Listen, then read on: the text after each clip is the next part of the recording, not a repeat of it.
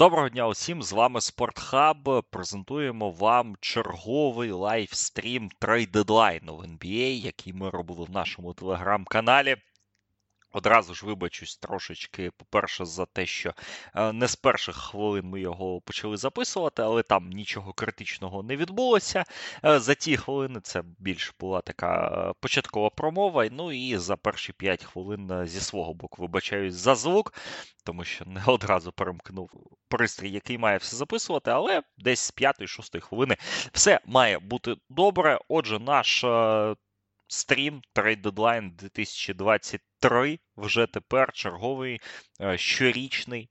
Дякувати е, нашим Збройним силам, дякувати нам, що ми зібралися і це все зробили. Дякувати NBA за те, що було дуже-дуже яскраво, багато трейдів, лайв-реакції, наші обговорення попередніх трейдів. І, в принципі, це наш подкаст, який підсумовує трейд дедлайн в NBA, яким ми його побачили. Отже, з десь другої хвилини запис йде. Слухайте, підписуйтесь на нас. Дякуємо вам і слава Україні! Те, що будуть робити Мемфіс та Новий Орлеан, якщо вони щось будуть робити, це не дуже точно, але можливо щось воно буде. Ну і щось поменше, там трейди, які вже були. Ну ми все обговоримо, тому що принципі, це буде і наш подкаст. Я думаю, що підсумковий, тому що нічого розумніше, ніж за те, що ж зараз ми не скажемо в подкасті. А, Тому так, я думаю, що давай будемо розпочинати. Я я ми домовились, що я слідкую за ситуацією в за обміном, як і завжди. Е, тобто я щось буду проривати, буду щось казати. Е, от. Ну почнемо з Дюранта, звісно ж, тому що цей обмін ну він мене сьогодні шокував. Я прийшов додому о 5.20 після нічного матчу Філадельфія Бостон. Е, прийшов, якраз обміняли Джоша Харта в Нікс, Михайлюка обміняли в Портленд. Я там все це відрефлексував, ліг спати. Я потім прокидаюся, і в мене 20 повідомлень. Йо, Фінікс, що що происходит? Е, що вообще таке? І я теж не зміг зрозуміти, що происходит, звісно. І, чесно кажучи, реакція весь день була дуже значна з приводу того, що сталося. Зараз ось вже прокидаються американці, так вони там щось обговорюють. Е, але ну, я ще не сформував своє свою думку щодо цього трейду. Е, щодо Дюранта, так ми з Дюранта почнемо. За винятком того, що ну так зливати Майкала Бріджеса, це, звісно, піздець тотальний. Не те, що ми там дуже там фанати Майкала Бріджеса, ну і це так, це це теж впливає. Е, але ну блін, це ну це ж істина, це ж азбука NBA е, про вінгів високих, так які влучають, які захищаються, які кидають те, що їх не може бути багато, те, що е, це людина, яка вже перевірена так, фіналом NBA, е, фіналом конференції і так далі. Е, і просто так, е, ну хрен з ним з Бріджесом, ще й Кема Джонсона, тобто обох своїх, мабуть, ну, головних таких фундаментальних. О, у нас є трейд, Олексій. Ви готові? Що там? Боунса Хайленда обміняли в Кліперс. О, в Кліперс, На... не в Міннесоту, не в Шарлот, а, як е, казали. І ще один, навіть два одночасно. Оклахома обміняла Даріуса Безлі на Даріо Шаріча. Боже, Це що Безлі на Шаріча. Це трейди з нашої Безлі... династії, слухай. Безлі на Шаріча це пік другого раунду який який шарить, чи що взагалі. Ладно, давай про Боунса тоді коротко, тому що я ну давай дочекаємося, що воно буде, але ну Боунс в Кліперс, а на що вони посилюють Кліперс? Я думаю, що там перший раунд. Там десь мали віддати. Ну просто ж е, це процес такий у Денвера, що вони в кожен дедлайн вони обмінюють е, своїх оцих гравців, яких треба давати, яким треба давати extension, але яких вони так не оцінюють. Ем, як е, гравців на майбутнє, які заслуговують на 10, на 15, на 20 мільйонів. Те саме вони робили. Е, ну, це саме вони зробили і з Монте Морісом, і Маліком Бізлі до цього в цю саму е, парадігму, напевно, що вписується і Боунс. Тобто він також е, скорер, скорер е, на позиції Гарда Денвер таких вміє і любить драфтувати в кінці першого раунду. Вони вміють з ними працювати, їх потім розвивати. Тому це просто. Е, пожертва заради майбутнього команди, скажімо так, е, задля того, щоб вона не стала аж прям дуже аж прям дуже дорогою. Тому якщо тому що якщо подивитися на платіжку в Денвера, я от зараз її буду показувати, то там не все так прям і гарно, тому що в Денвера ось то. Ви бачите, які контракти. Тут є і 33 мільйона Джамала Мюрея, і 33 мільйона в Майкла Портера, є ще і 21 мільйон в Арона Гордена, ще і 15 мільйонів е, у KCP. Тобто наступного року команда буде у податку, скоріш за все, е, і оці мови вони якраз таки і спрямовані на те, щоб е, цей податок не був якимось там захмарним. Тому що Денверу, в принципі, нема різниці, в них там буде. Е, чи Гайланд, е, чи там є, чи там хтось там ще якийсь там Сем Джонс з наступного е, драфту, наприклад, е, ті самі там 10 очок буде набирати. Тим паче, що знову ж таки, ми дивимося на статистику Бонза Гайланда. Да, це майже 38% з трьох, але це менш ніж 40% з поля. Тому не можна сказати, що Хайленд прям такий мега ефективний гравець, і при цьому при всьому він ще як і плеймейкер, знову ж таки, не дуже там якийсь е, якісний. Тому я тут не бачу прямо ж такого великого і послаблення для Денверу, особливо якщо їм все ж таки Кліпер здасть якийсь там перший раунд. У нас тобто... є ще один обмін. Давай завершимо з цим, е, тому що тут обмін повеселіше. Я згоден, ну, коли з'явилися чутки про Боунса, так, декілька тижнів тому, там було чітко написано в Ден, в денверських медіа, що їм потрібно буде вибирати ніж Боу, між Боунсом та Брюсом Брауном, чи можливо якимось іншим гравцем. Тому вони ну, роблять те, що вони роблять. так, І ну, я тут розумію, я просто не розумію, чому Кліперс, чому не Міннесота, чому не Шарлот чому не інші якісь там команди, чому вони посилюють прямого конкурента. Е, але ну, це це вже до Келвіна Бута і а, їх.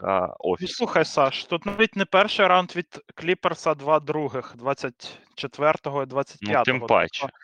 Ще це менша компенсація, ніж е, ось я казав, ніж на ту, на яку я розраховував. Тому дійсно для Денвера трейд виглядає ось такою вже компенсацією не дуже гарним. Ну, це проблема команд, які добре драфтують. У Денвера завжди вона була, і більш, більш-менш таке. Ось новий обмі... обмін. В Golden State обміняли Джеймса Вайзмена в Детройт на Садіка Бея. Е, це е, обговорювалося в останній час. Е, а, і тут же Садік Бей їде в Атланту. Опа. Це це це мульти, мультикомандний обмін. Зараз будемо чекати деталей, е, але нам повідомляє Войнаровський, що 5 піків другого раунду їдуть в Голден Стейт за Садіка Бея. Е, в Голден Стейт, не в Детройт. А в Детройт їде Джеймс Вайзман. Я не знаю, ну Джон Колінс, мабуть, многовато по деньгам. Там в нього 25 мільйонів, Може... чи скільки там в нього контракт. Угу я не пам'ятаю, чесно кажучи. Е, Ну, Вайзмена на Садіка Бея десь за годину до дедлайну це обговорювалося. Тому що Вайзмен в Голден Стейт ну, грати вже не буде, мабуть. Садік Бей це, мабуть, непогане було посилення для Голден Стейту. Але е, тут ми бачимо, що е, плани немножечко помінялись. Е, і Садік Бей їде в Атланту, а не в Голден Стейт. Е, Давай ще почекаємо трошки. Ну, давай давай тоді це обговоримо. Ну, Давай про Вайзмена. Вайзмен в Детройті. Нащо це Детройт, на твою думку? Е, І як воно взагалі буде виглядати? А хто слухав е, оці мої подкасти з згадуванням минулих дедлайнів, то я там казав, що е, Детройт. Е, поточний менеджмент е, Детройту дуже любить е, колекціонувати невдалі лотерейні піки інших команд. Це був і Трей Лайлс, це був і Марвін Беглі, і наразі Джеймс Вайзман. Він також ну, якби сюди вписуються, скажімо так. В них є навіть зараз і Кевін Нокс в команді. Тобто вони їх просто собі беруть, а ось е, він у нас якось заграє по-іншому, що ніхто там не шарить, як їх там е, використовувати в тих командах, тому і не заграли. Ну, я думаю, що для менеджмента Pistons е, це трейд, е, який не несе в себе дуже багато ризику, тому що Садік Бей це також ем, це гравець е, з низькою ефективністю влучань з гри, і в цілому він не можна сказати, що він прям такий крутий гравець там в захисті. Ну тобто його не можна там назвати прям е, дуже якісним 3ND гравцем. Він нормальний, але це не топ, скажімо так. А з Вайзмена вони може. Ну, щось там собі думають, що вони зможуть з нього зліпити щось е, покраще, ніж в Голден Стейт з ним змогли е, напрацювати. Але ж е, вони на драфті брали Джелена Дюрента. Е, Дюрена, в них є також Айзея Стюарт, якому цього літку вже можна extension виписувати. І в цьому контексті Джеймс Вайзмен тут також виглядає не найкращим фітом для них. Так що тут дійсно складно зрозуміти з точки зору asset менеджменту, можна так сказати, але це просто е, у той шлях е, поточного менеджмента у Pistons. Вони так працюють. Ну тут вже так пішли жарти про те, що в команді, де є Марвін Беглі та Джеймс Вайзман, ще там Хашима Табіта не вистачає. Так і е, і, і, і е, генетика, так, історія Дарко Мілічі е, пашить так з, з усіх щілей, які які є в Детройті. Ну так, доволі дивний обмін з точки зору того, що там вже є Джейлен Дюран, за яким за якого вони скільки один пік, так, першу раунду віддали на драфті минулому. Е, вони ж піднімалися за ним. І, да. і в принципі, Джейлен Дюрен непогано виглядає в дебютному сезоні. І, в принципі, вони з Джеймсом Вайзменом навіть чимось схожі е, за е, ігровою. Ну, за ігровою формацією, так, за профілем ігри. Але побачимо, так, ось, ну і повернемося так до третього обміну, з який вже у нас за 10 хвилин відбувся. Даріус Безлі Фінікс на Даріо Шаріча та пік другого раунду.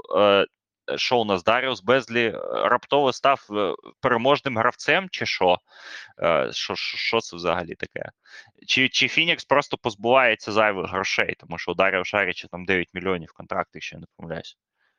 Я думаю, що це скоріше злив знову ж таки контракта Шаріча, і я думаю, що сам Шаріч не став переможним гравцем, скажімо так. І дійсно, після трейду Кевіна Дюрента їм, я думаю, що треба зливати бабки, тому що в Шаріча знову ж таки контракт на 9 мільйонів, і це прям. Це прям дуже-дуже багато. Якщо ми зараз подивимося, скільки в безлі, але там має бути десь. Е, Та десь мільйона 4, якщо 4, 4,3 мільйона доларів. Тобто економія в 5 мільйонів на одному трейді за другий раунд. Це прям дуже класно. Я не розумію, ось на що всі ці трейди Оклахоми. Вже так е, трохи скажемо, напевно, і про трейд е, Майка Мускали. Наше їм стільки других раундів. Мускала, ось, як на мене, то був ну, таким хранителем традиції, скажімо скажімо, Ну там їх було двоє: Кен, Кенріч Вільямс і він. Да, а, але Мускала навіть там довше грав в цьому клубі. Він ще там застав минулу велич Оклахоми і грав то доволі непогано. Там 40% з трьох там кидав Мускала. Тобто, це і корисний гравець е, за свою зарплату. Це ветеран, який, е, на мій погляд, приносив набагато більше користі, ніж у ті два других раунди, які вони отримали за нього від Бостона. Тому що коли в тебе і так є вже 20 других раундів, то тобі оті два других раунди ще вони не роблять ніякої різниці. І так само в цьому трейді з Фініксом. Ну, цей другий раунд він їм взагалі нічого не робить. Але тут вже, е, як на мене, то вже для Оклахоми трохи більше логіки, тому що Безлі не став майбутнім цієї команди. В нього контракт вже закінчується. Він був би RFA цього сезону, як ви бачите на екрані, і, е, і в принципі, ну. Я думаю, що команда з ним би не продовжувала співпрацю. А ось з приводу Майка Мускали, ну то мені прикро. Ну, мені трошки також, але ну вирішили те, що вирішили. Тут у нас підоспів головний обмін дня. Я прошу тебе сісти на стільчик, щоб приготуватися до цієї величі, тому що ну, це якби покруче, ніж будь-який Кевін Дюрен. Е, Атланта обміняла Джастіна Холіде Френка Камінські в Х'юстон на Гаррісона Метіза та Бруно Фернандо. Фух. Ти що? Це- А, а що там Стівен Сайлес? Він же ж думав, що Бруно Фернандо е, це круче, ніж Альпірен Шенгюн на початку сезону. Як Ну, буде мало лі, ну? Стівену Сайлесу недовго залишилося. Це, це я тобі можу чітко сказати. Авторитет. Е, от, але, ну, але тут так. Вайнеровський Вайнаровський пише одразу, що це е, теж е, е, податковий обмін, скажімо так. Тут всі скорочують видатки. Е, тому у нас от чотири обміни. Ми скільки з тобою в ефірі? 15 хвилин, е, да, менше 15 хвилин, вже 4 обміни поспіль. Е, До дедлайну у нас залишається 55 хвилин, і ми просто не можемо навіть про Дюранта поговорити, так? Тому що ну, ось несеться, несеться. Е, Так, Садік Бей в Атланту, третім діл, поки що деталей немає. Ну, окрім п'яти, п'яти других раундів, але другі раунди у нас, звісно, тут літають. Ну, ми зараз про це теж. А цього згадаємо сезону, звісно, да, в цей дедлайн прям другі раунди, як е, пиріжки гарячі розлітаються. Да, Е, ми, ми про це скажемо. Ну от у Бруно Фернандо ж нього контракт там на 4 роки, але там все опції команди, тому в принципі для Атланти це, це гравець, який буде, напевно, що на спливаючому контракті, або може вони його і залишать. Слухай, там 2,5 мільйони доларів, наскільки я е, запам'ятав, чи 2,7 мільйона доларів в нього в рік. А Джастін Голідей в них для мене несподівано не грав е, взагалі і. І тому чого ні, Гарезон Меттюс ще може додати їм загрозу з трьохи.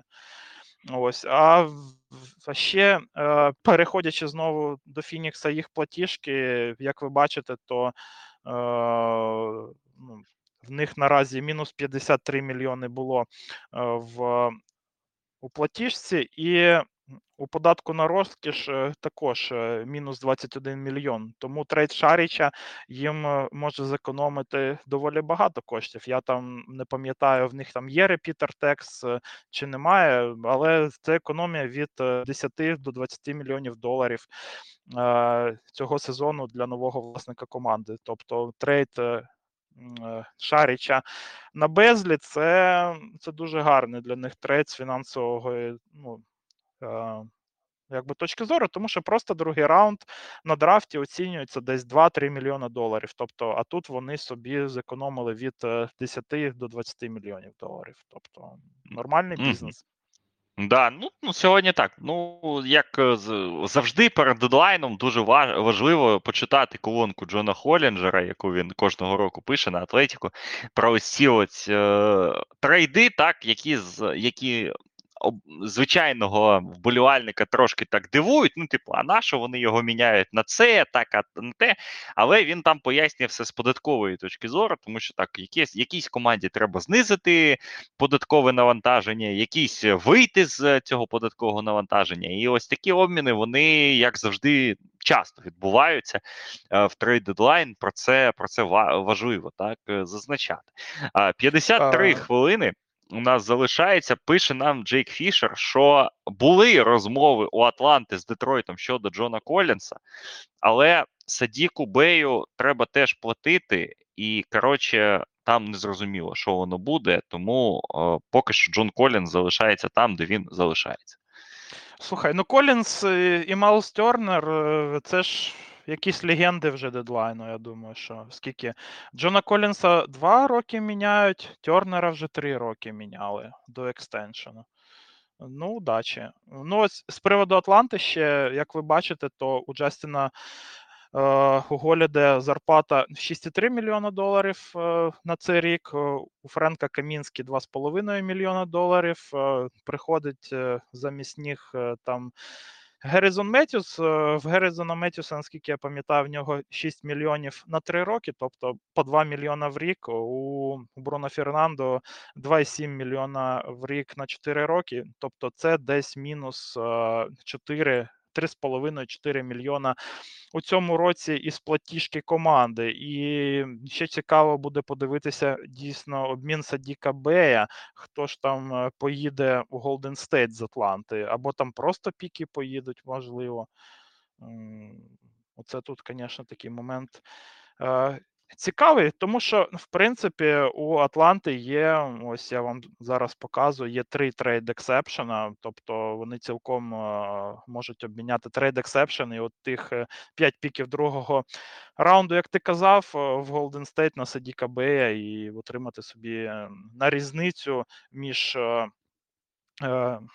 Між Голідеєм і Камінські та Бруно Фернандо і Герезоном Метісом отримати собі в е, команду ще і Садіка Б, ще і зекономити десь 2 е, мільйона доларів плюс-мінус.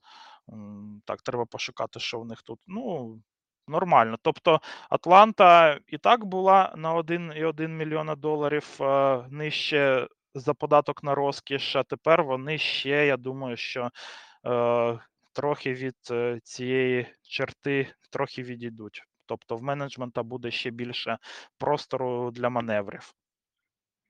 Ну так, в принципі, Атланта своє завдання вона виконала цю, цю, в цьому моменті. Ну а Х'юстон це Х'юстон. Тут а, нічого дивного не сталося. Поки що у нас з 50 хвилин до дедлайну ми продовжуємо чекати якихось цікавих е, move -ів продовжую казати про те, що ще у нас є Торонто, так, яке, в принципі, виміняло собі Якоба Пьольтла, але всі думають, що це ж не кінець е, того, що вони будуть робити. Є новий Орлеан, є Нікс з Заком Лавіном, е, тому будемо будемо дивитися. Хоукс от Хоукс відправляють в Х'юстон два піки другого раунду. Ось в цьому обміні Фернандо на Метюза.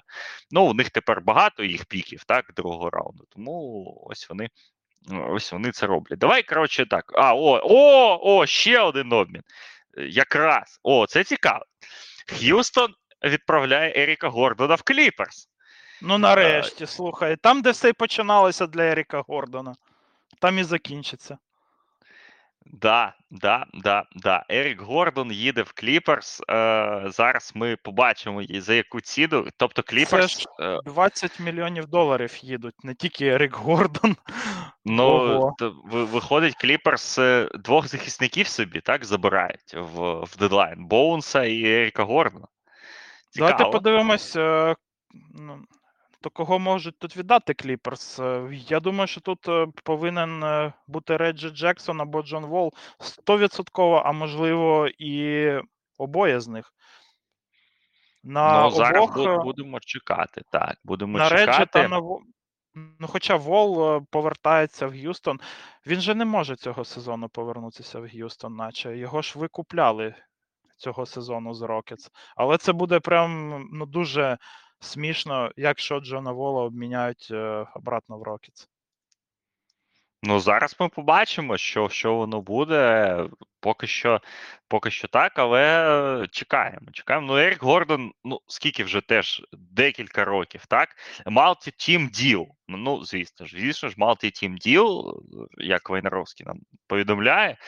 Тому зараз будемо чекати деталей. Ерік Гордон, скільки три роки вже, так? Ось скільки ця вся перестройка йде у Х'юстону. Він кожного року е, фігурує в новинах, в баяут новинах, але Еріка Гордона завжди залишали в команді, і він він завжди там залишався. хотіли просто, а ніхто не давав. Е, бо контракт в Еріка Гордона як дійсно у того, що повинен робити різницю в плей-офф, а він навіть у регулярці не може. Тобто в нього 20 мільйонів 19,5 в цьому сезоні і негарантованих 21 мільйон в наступному сезоні. Тобто, я думаю, в принципі, для Кліперс це спливаючий контракт Еріка Гордона. Ніхто його в здравому розумі не буде лишати ще на 21 мільйонів на наступний рік. Е, ну, слухай, так, тут може бути і Моріс в цьому trade -і. Кліперс. Люк Кенард в Мемфіс. Оце цікавіше вже. Щось несеться, щось несеться воно адське. Люк Кенард в Мемфіс, ну тобто, ми розуміємо так, що це обмін Мемфіса, Мемфіса Х'юстона і Кліперс, мабуть. Мабуть. Але ну, це не точно. Ще треба, щоб Мемфіс щось віддавав за Люка Кенарда, слухай, бо це. Ну ось так, Джон 14 Вол їде в. Х'юстон. Джон Вол їде в Х'юстон. Ну, ну це прям дуже. Ну, це дуже смішно. Це комічна ситуація, е, які в нього були там скандали вже останні роки з Г'юстоном. Що, блін, ну, ну, а, ну це така неповага з боку. З боку Кліперс насправді повертати його м, а, у Х'юстон. Ну, ось вони це роблять. Що ти думаєш про повагу в NBA? Ну, яка повага? Ну, ти, ти, ти нахуї всі вертіли ту повагу. Ти, ти, ти, ти ж знаєш. Тобто, А, е, ну, в останні роки воно так і відбувається. У Мемфіса ж є Денні Грін, якраз 10 мільйонів, які мають і поїхати, я думаю. Ну, вони ж ти що? ж, Вони ж розповідали, що Дені Грін важлива людина для е, роздягальні, щоб навчати молодих, щоб, ну, типу, о, о, А Монті Вільямс тільки, тільки пізавчора щось розповідав, що Даріо Шаріч нарешті став е, дуже і корисним і важливим гравцем для команди. І ми Ні, бачимо, ну всі що вони. слова Ні, ну, не це- вас. ні, ну слухай, це ж класика жанру. Пам'ятаєш, як е, Демара Дерозану обіцяли, що його не обміняють з Торонто за 20 годин чи за 15 годин до того, як його обміняли. Це ж це ж нормальна історія, в принципі, завжди. Так, Ну, ну, це тут Холінджер. З тим котом, що на їбунькав, знаєш. От, е, Да, ну Холінджер тут вангує так, що Дені Гріна скинули, але він це вангує, він це не, не повідомляє. Давайте дочекаємось тут обмінів. Ну, цікаво, те, що Кліперс заливають Кенарда. О, оце от мені цікаво, з, чисто з ігрової точки зору. Тому що Кенард в цьому сезоні грав непогано, та й в минулому непогано. Ось тут Сінер вже нам пові- нагадують, і дуже в тему, як то кажуть. У нього 57% е, в spot-up триочкові, 54% е, в транзиції триочкових. Ну, класний матч у нього був. Грізлес відправляють Дені Гріна в Х'юстон. Ну, логічно. Ну, да, це. Ну, тобто зараз Цікаво. Дені Грін з Х'юстону ще посилить Лейкерс, так? Чи, чи кого він посилить? Я думаю, що нікого. да. Ні, ну buy, ні, через buyout.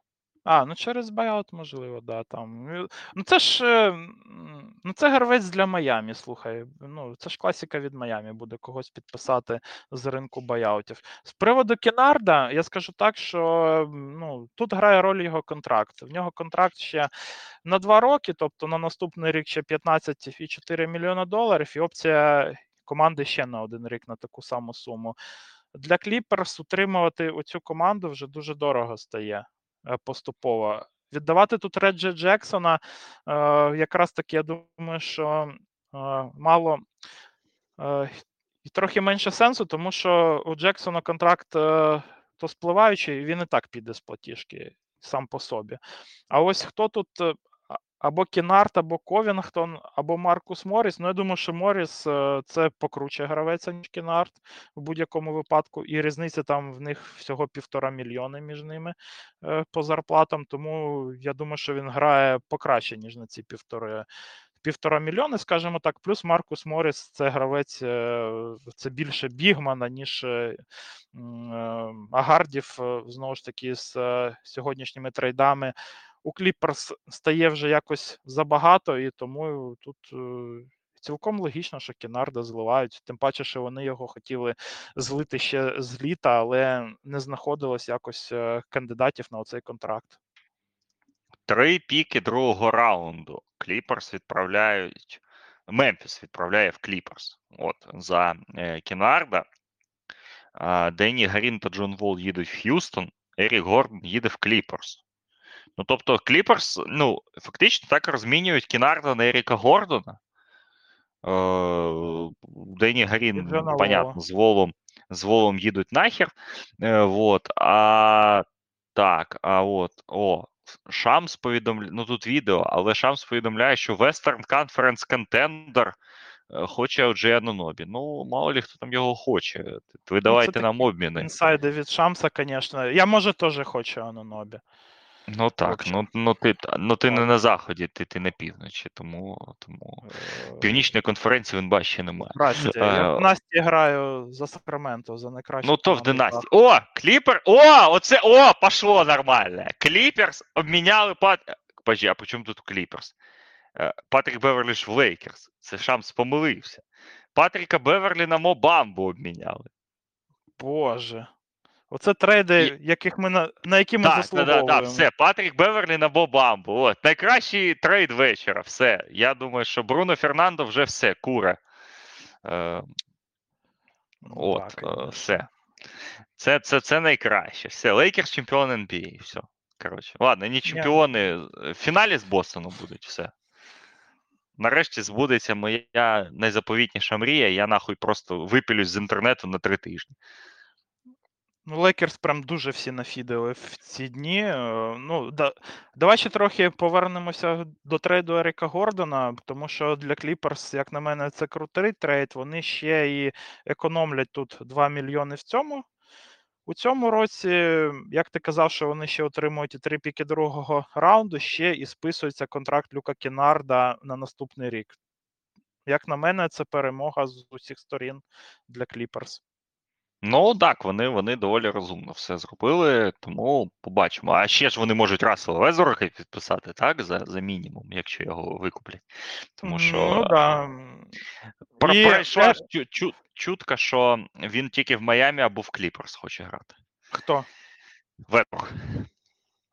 Ну, удачі йому.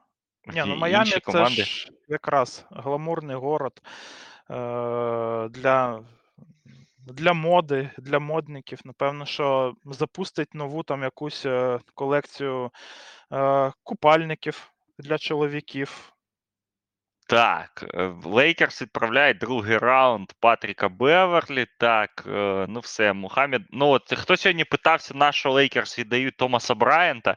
От, от і відповідь. Томас Брайант тепер в Денвері, а Мо Бамба тепер, можливо, навіть стартовий центровий Лейкерс.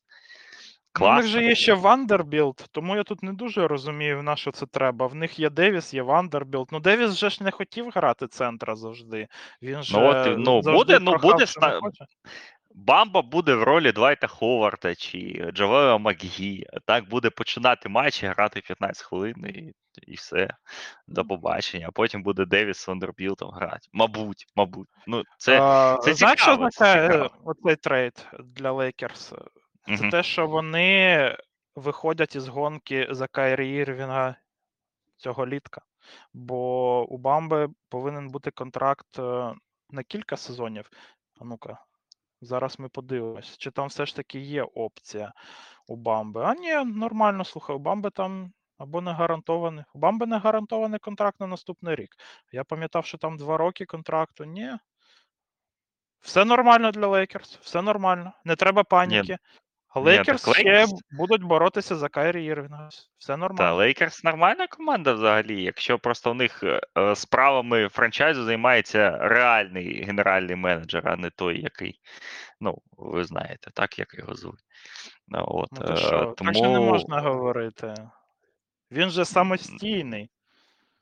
Ні, ну сус... коли оцей супервайзер влізає, то виходить те, що те, що- те, що виходить. А коли е, менеджмент займається, ось у нас нормальні, нормальні трейди проходять. От бамбу виписали собі. Томаса супервайзер Брайанта з-. Вже вліз, слухай, в трейд Кайрі Ірвінга. Так вліз, що його обміняли аби куди, але тільки не в Лейкерс. Так, ну побачимо, що воно для буде. Ну, ну гарно. А що вони віддали ще з Беверлі? Бо одного Беверлі другий раунд. Другий Один, раунд. один Да. другий раунд? Ну, пишуть поки один. Ні, ну це- second round draft compensation. Ну тут не ну тут це знаєш таке хитре, так? Оце ф- формулювання. е, Second round draft compensation. Але ж в це е, можна ж вкласти і 5 других раундів, і 4, і 3, і 1, так? Ну то ж ти ж ти, ти ж не можеш поки що здогадатися. Ну, поки що не пишуть. Поки що не пишуть. Е, скільки саме других раундів, але другі раунди Патрік Беверлі і Бамба їде, їде в Лейкерс. Я думаю, що Патрік Беверлі в Орландо не зіграє жодного матчу. От, і я думаю, що теж може когось посилить е, команду. Про, ну, він, я думаю, буде шукати команду, проти, щоб проти Вестброка грати ко- кожен тиждень. Що, ну, щоб цікавіше ж було, тому що ну, як же ж грати? Ну, не цікаво. От. Ну, слухай, Е, Це якесь донорство Лейкерс, я так вважаю. Це просто.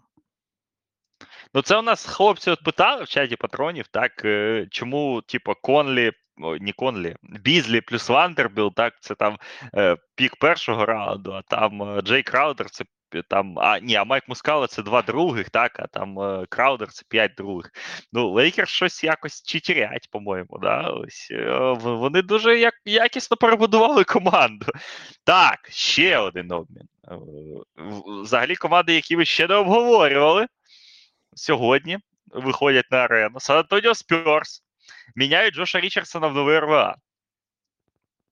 Нащо це новому РВА не, не, не, не, не, дуже, не дуже зрозуміло, е, тому що в них і так вистачає вінгів, які не вміють кидати. Е, але, але маємо факт: Джоша Річардсона другий рік поспіль дедлайн міняють. Зараз він знову на заході. Буде.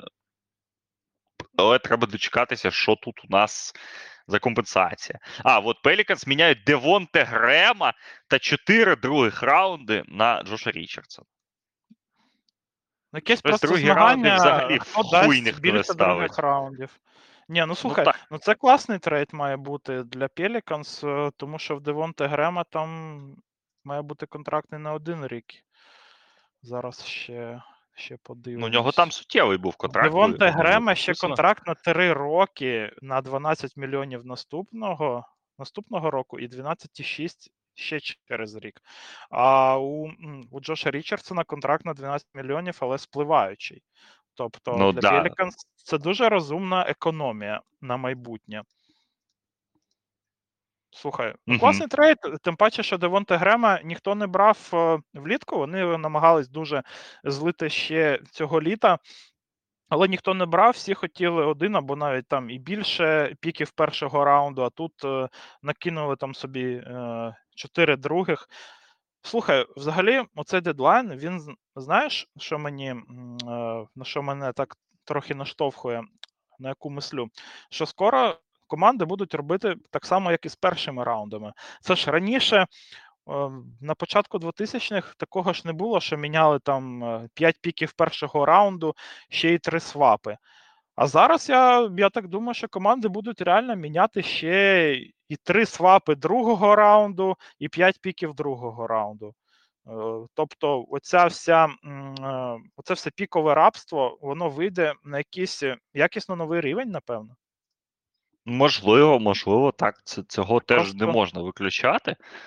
Ну ось, ем, ну, ну слухай, ну що таке Новий Орлеан? Новий Орлеан це команда, яка е, віддала е, ну, багато піків останні роки. Да, вони там отримали від е, Мілвокі піки, але вони е, і повіддавали піки. Тому я думаю, що вони ось так економлять е, піки першого раунду, а вже повкидали все, що в них було другого, і все. І нормально собі будуть жити. Тут нам Зараз повідомляють, що в рамках обміну Садіка Бея та Джеймса Вайзмена Кевін Нокс прямує в Голден Стейт. Ну все, Голден Стейт чемпіони NBA. Все. Я знову. Або ні, або Лейкерс чемпіони NBA. Ну, коротше, Ну, хто тобто чемпіоном буде? Ну, тобто Вайзман це Кевін Нокс і скільки піків другого раунду? Три піки другого раунду? Чи п'ять там від Атланти? Чи 5, було? 5, 5, 5. 5. Ну що ж, ну що ж, ну бу- бувають невдалі піки у всіх. Е, Бувають. Це Я дивний Golden трейд для Golden State. Це дивний трейд для Golden State, тому що вони взагалі не славляться тим, що вони роблять якісь е, муви е, у дедлайн, саме в- ті роки, коли вони на щось претендували. Тобто вони робили ем, у той трейд е, Рассела на Вігінса, але це був рік, е, який вони пропускали. А мгм. усі інші роки, і до цього, і після цього вони тихенько собі там е, сиділи у дедлайн. І зливати Джеймса Вайзмана е, з е, їх розмовами про те, що вони все ж таки вкладаються в майбутнє і думають і про майбутнє. Це, напевно, що білий флаг такий, можливо, і. е, На оце будування такої прям команди на майбутнє. Або може Джеймс Вайзман дійсно настільки аж поганий, що за нього е, Кевіна Нокса беруть е, у той рік, ну коли ж наче вони ще повинні боротися цього року. Ну тут ось якраз цей інсайт Шамса він стосувався саме Голден Стейту. Що вони хочуть уже Оджея Нунобі забрати за якісь компенсації. Зараз будемо чекати, е, як воно Ну, буде розвиватися. Повинен їхати, слухай. Ну, Кумінга і Муді, і може, може навіть ще хтось інший.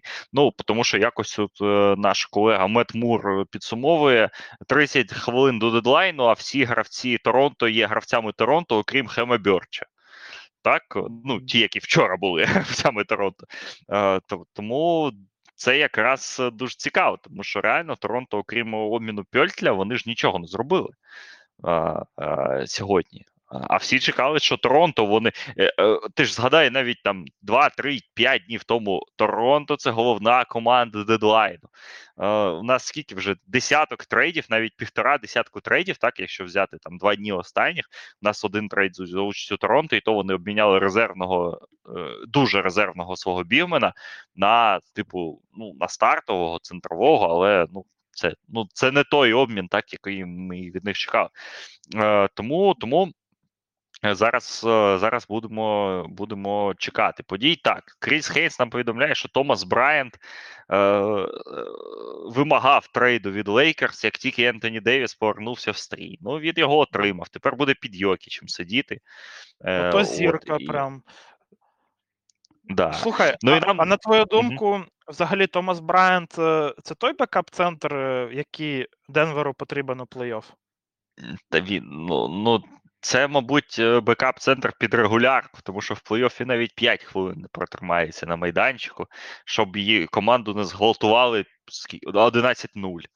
Е, А на що таке е, робити тоді? От, о, от на що таке зробив Денвер, і на Філа по, е, до сих пір там тримає того ж Харрелла на тій самій позиції. Ну, я не знаю, чесно кажучи. Ну, я думаю, що backup-центром, до речі, у Денверу в плей-офф буде Зік Наджі, а не Брайант. Е, і з Зіком Наджі, в принципі, команда тримається більш-менш на майданчику. Е, от, а на що вони виміняли Томаса Брайанта? Ну, мені не дуже це зрозуміло. Взагалі мені не дуже зрозуміло, що робить Денвер е, в дедлайн, тому що вони не стали сильніше. Так, вони там скинули Девона Ріда, взяли Томаса Брайанта. І, але віддати Боунса прямому конкуренту за два піки другого раунду. Ну, звісно Слухай, ж, тепер ми знаємо, що Ерік Гордон там Боунс там не буде грати в Кліперс. Ну, мабуть, не буде. Хоча хто його знає. Е, от, але ну, ну коротше, побачимо. Ну, Денвер. Це, це ж мамкіни контендери. Ну отож, тому, ну, в принципі, я не дуже розумію Денвер, але ну, побачимо. Ще півгодини мало, мало лічиво, як то кажуть. Е, от, е, але, Це може ну, така ці- ці- оцінка просто перспектив Кліперс від е, менеджмента Денвера. Може, може, кстати. Е, До речі, так, до речі, так. Може, може вони вважають, що Кліперс це команда, в якій завтра. Ну, ну теж, ну, а з іншого боку, а що їм заважає реалістично так дивитися на ситуацію, коли ми ж всі знаємо, що Кліперс сьогодні Кавай зламається, чи завтра, або Джордж зламається, і що, і що вони будуть робити? Е, Ні, ніхто не знає, я, як воно буде, і все. Так, е, Патрік Беверли так не буде грати з Расселом в одній команді. Е, все, от Террі Тейлора відрахують з Індіани для того, щоб зробити місце в ростері для гравців, які в них йдуть з Мілуокі. Ось такі Отряд прийшов. ось, ось такі новини мощні. От, а нам Ібаку вони не хочуть відрахувати? Я не На знаю, там же? Джордж, там же Нвора, Джордж Хіл. Е, я, я не знаю. Ну, і Бака, Ну, хоча- і Бака, так. Ну, хоча Карлайл цього сезону там таке чудить, він там вже Тайса починає грати 20 там з гаком хвилин. То може там ще Ну. і Бака буде по 20 грати зараз, щоб е, Ну, розважається, взагалі да, розважається дід. Да, щось дід розважається. Да, я а дам, давай я. 10. Е, Да. скільки там вже? 10 е, поразок на виїзді в Індіани вже. Ну, десь так, так, десь так. І це вже Халібертон повернувся, але щось воно. Ну слухай, краще. я тут показую зараз е, ростери контракти в Торонто, і про те, що ти говорив. Тобто, ми маємо тут Паскаля Сіакама, якого теоретично можуть обміняти Ван Вліта. Взагалі всі очікували, що будуть міняти. Те саме тренд. Тут о, опції гравця в обох, які вони відхилять. Скоріш за все, Анунобі. Це ясно, в нього на два роки контракт, і тому це ну, такий лакомий шматочок у, у цей дедлайн був би. Кріс Буше, я також е, про нього е, якісь бачив чутки.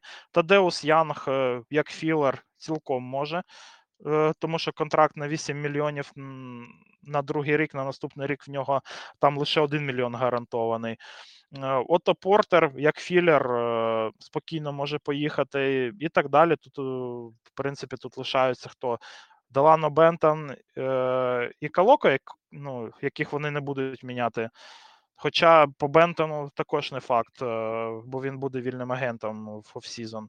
Так що майже увесь ростер Торонто на ринку був ноль обмінів. Обміняли собі із Сан Антоніо Пьотля. Е, як на твою думку, на що їм треба австрієць, і яку роль він буде грати в команді, і чи він заслуговує того, щоб, наприклад, е, Торонто дали йому контракт на 15 мільйонів е, на рік цього літа? Ну, я не знаю, чесно кажучи, є, чи був сенс в цьому трейді, але ну, давай знову ж таки дочекаємося підсумків так для Торонто, тому що якщо вони зараз кудись зіллють, я думаю, що вони не обміняють ні Сіакама, ні Ван Вліта.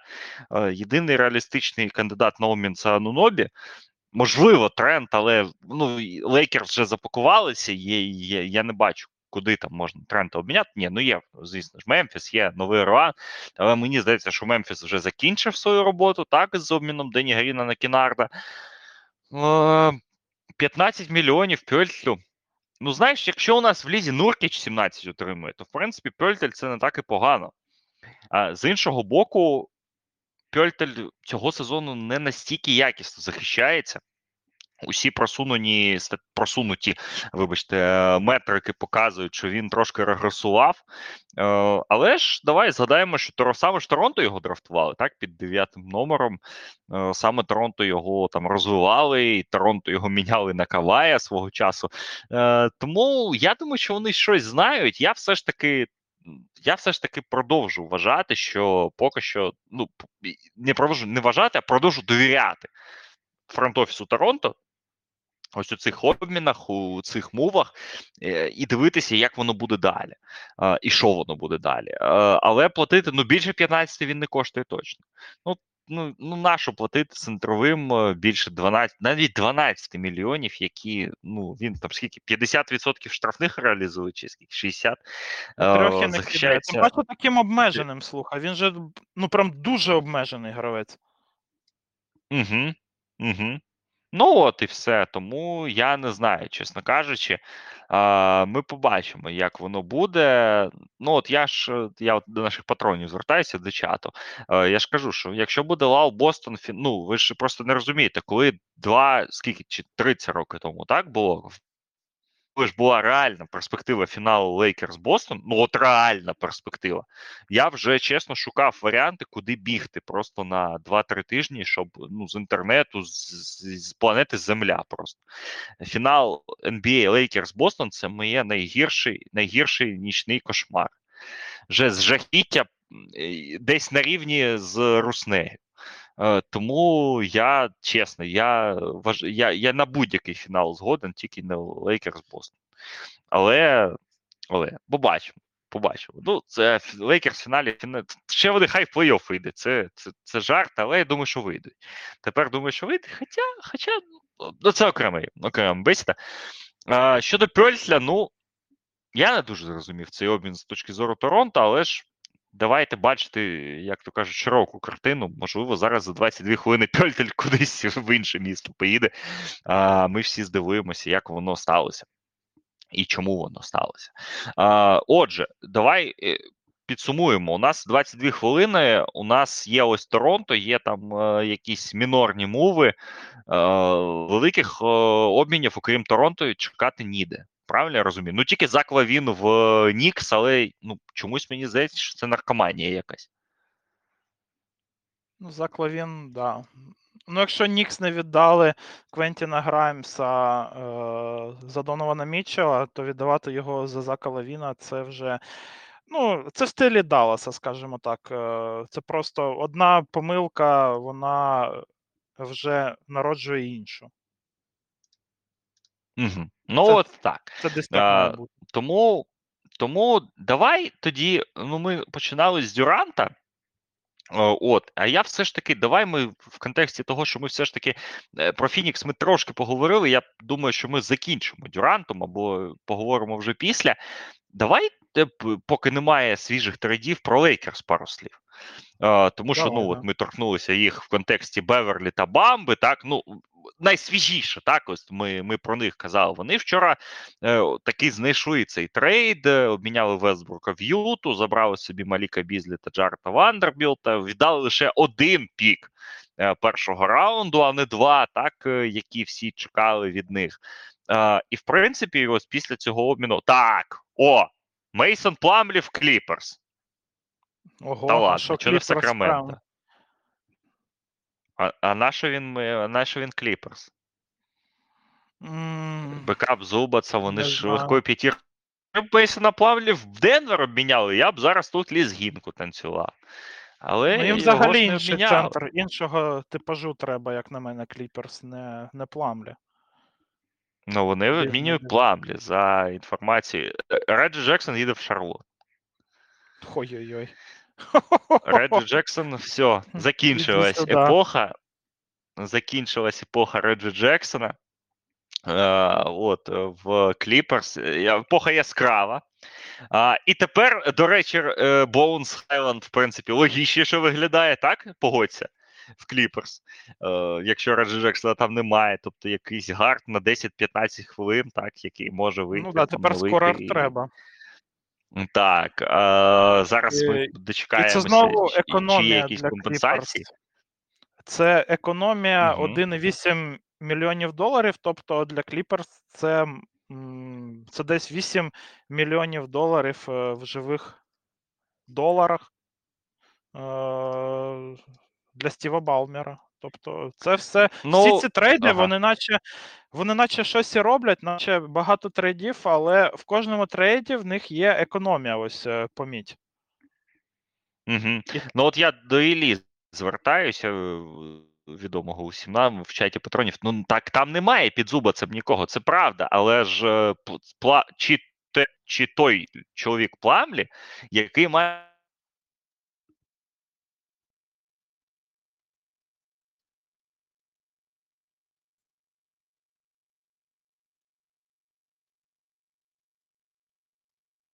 Якась рухлива людина з китком е, і так далі, і тому подібне. А, і отут е, я не знаю, як, як, як, як виходити їм е, з цієї ситуації, чесно кажучи, мені, не дуже зрозуміло. Їм би М, Майлза Тому цікавий обмін. Ну, Ну, типу того, так. Ну, ну якийсь, я не знаю, які в нас там є киткові бігмени. А, що, щось типу, не знаю. І, до речі, е, до речі, Мелсон Памлі це, е, це гравець з найгіршим відсотком влучань штрафних у клатчі. Він забиває лише 30% штрафних у клатчі. Тобто м, це такий центр, якого і не випустиш е, на останні хвилини, напевно. що. Ну, я теж так думаю. Ну, це ж, ну, це, коротше, я поняв. Це Кліперс та Денвер граються в обміни. Типу, е, повтори за мною, я за тобою. Е, тобто, ну, Томас Брайант в Денвері, Мейсон Пламлі в Кліперс. Ну, це, це десь одної категорії обміни. Звісно, Мейсон Пламлі набагато яскравіший бігмен е, в плані плей-офф, але. Ну, чесно, я не знаю. До того ж, ну ми ж всі тепер знаємо, що, що, що буде робити Тайрон Лью, якщо в нього буде горіть жопа. Він буде грати маленькою п'ятіркою з каваєм на центрі. Е, Наші їм і Зуба, це Пламлі, і, ну чи з Ковінгтоном на центрі. Так, Ковінгтона ж поки нікуди не поміняв у нас. Якщо я, я правильно пам'ятаю. А, Ну, а Маркус Моріс. взагалі мало грає цього сезону. Ну, це ж це ж поки що, так. Це ж це ж може все перевернутися, а вони ж можуть там шукати ці п'ятірки і так далі, і тому подібне. Е, Цікавий, цікавий обмін. Е, Я думаю, що ми зараз дочекаємося, там яка компенсація, але я думаю, що в принципі там може якийсь свап перших Яка раундів. компенсація? максимум. Другі раунди, слухай. Їм же Ну, приїхали ну, другі раунд. раунди Е, так. Е, і, от я хотів сказати, і, і потрібно просто цю, цю історію згадати. Е, поки, поки ми зачепилися ще раз за другі раунди. Е, коли три роки тому Мілуокі обміняли з я не пам'ятаю з якої команди з Нового Орлеану. Ніколу Міротіча за чотири других раунди на них дивилися як на ідіотів якісь. Так, ну типу, ну чотири других раунди за Міротіча. А тепер так минуло три роки, навіть чотири, і ми розуміємо, що це в принципі е, ось вони тоді, знаєш, тренд задавали, так, який просто наздогнав епоху за там декілька років. от, от і все. Е, Це це, це такий цікавий нюанс, який просто треба згадати, тому що на той момент це каза, здавалося, що це якийсь, типу, ну, що, що це якийсь дуже дивне, дуже дивний обмін. 16 хвилин залишається до дедлайну. Е, поки що у нас немає жодних новин. Е, звісно ж, ми поки будемо тут знаходитися і до кінця, і е, все ж таки, я думаю, нарешті поговоримо про вчорашні обміни. Е, давай про Лейкерс. Все ж таки, я сподіваюся, що нам дадуть 5 хвилин е, поговорити про Лейкерс, і не буде інших е, обмінів. Лейкерс. На твою думку, вони стали краще, вони змогли якось посилити свою команду. І тепер як взагалі ставитися до того, до, до цієї команди, яку ми будемо вже бачити в за декілька днів в сезоні? Ну, на мій погляд, що Лейкерс стали прям дуже краще з точки зору складу. Тепер в них є не тільки атлети поряд з Девісом та Ліброном Джеймсом. Тепер в них є ще і гравці, які можуть створювати собі кидок, які е, скілові. Це Рассел і Бізлі. І саме, якщо ми взагалі пригадаємо всю кар'єру Ліброна Джеймса, то саме гарди такого типажу, вони ж найкраще то і грали з Ліброном завжди. Тобто, це ось е, Кайрі Ірвінг або Малік Монк е, того року. Так що я думаю, що Д'Єнджело Рассел і Мак Бізлі це дуже гарне підсилення е, для Лейкерс. Тепер в них є і і підходящий для Джеймса і стартовий гард, і при цьому при всьому є і дуже сильний гравець на банку в обличчі Маліка Бізлі. Тому що Бізлі потрібен м'яч в руках, і потрібно, щоб він створював собі кидок.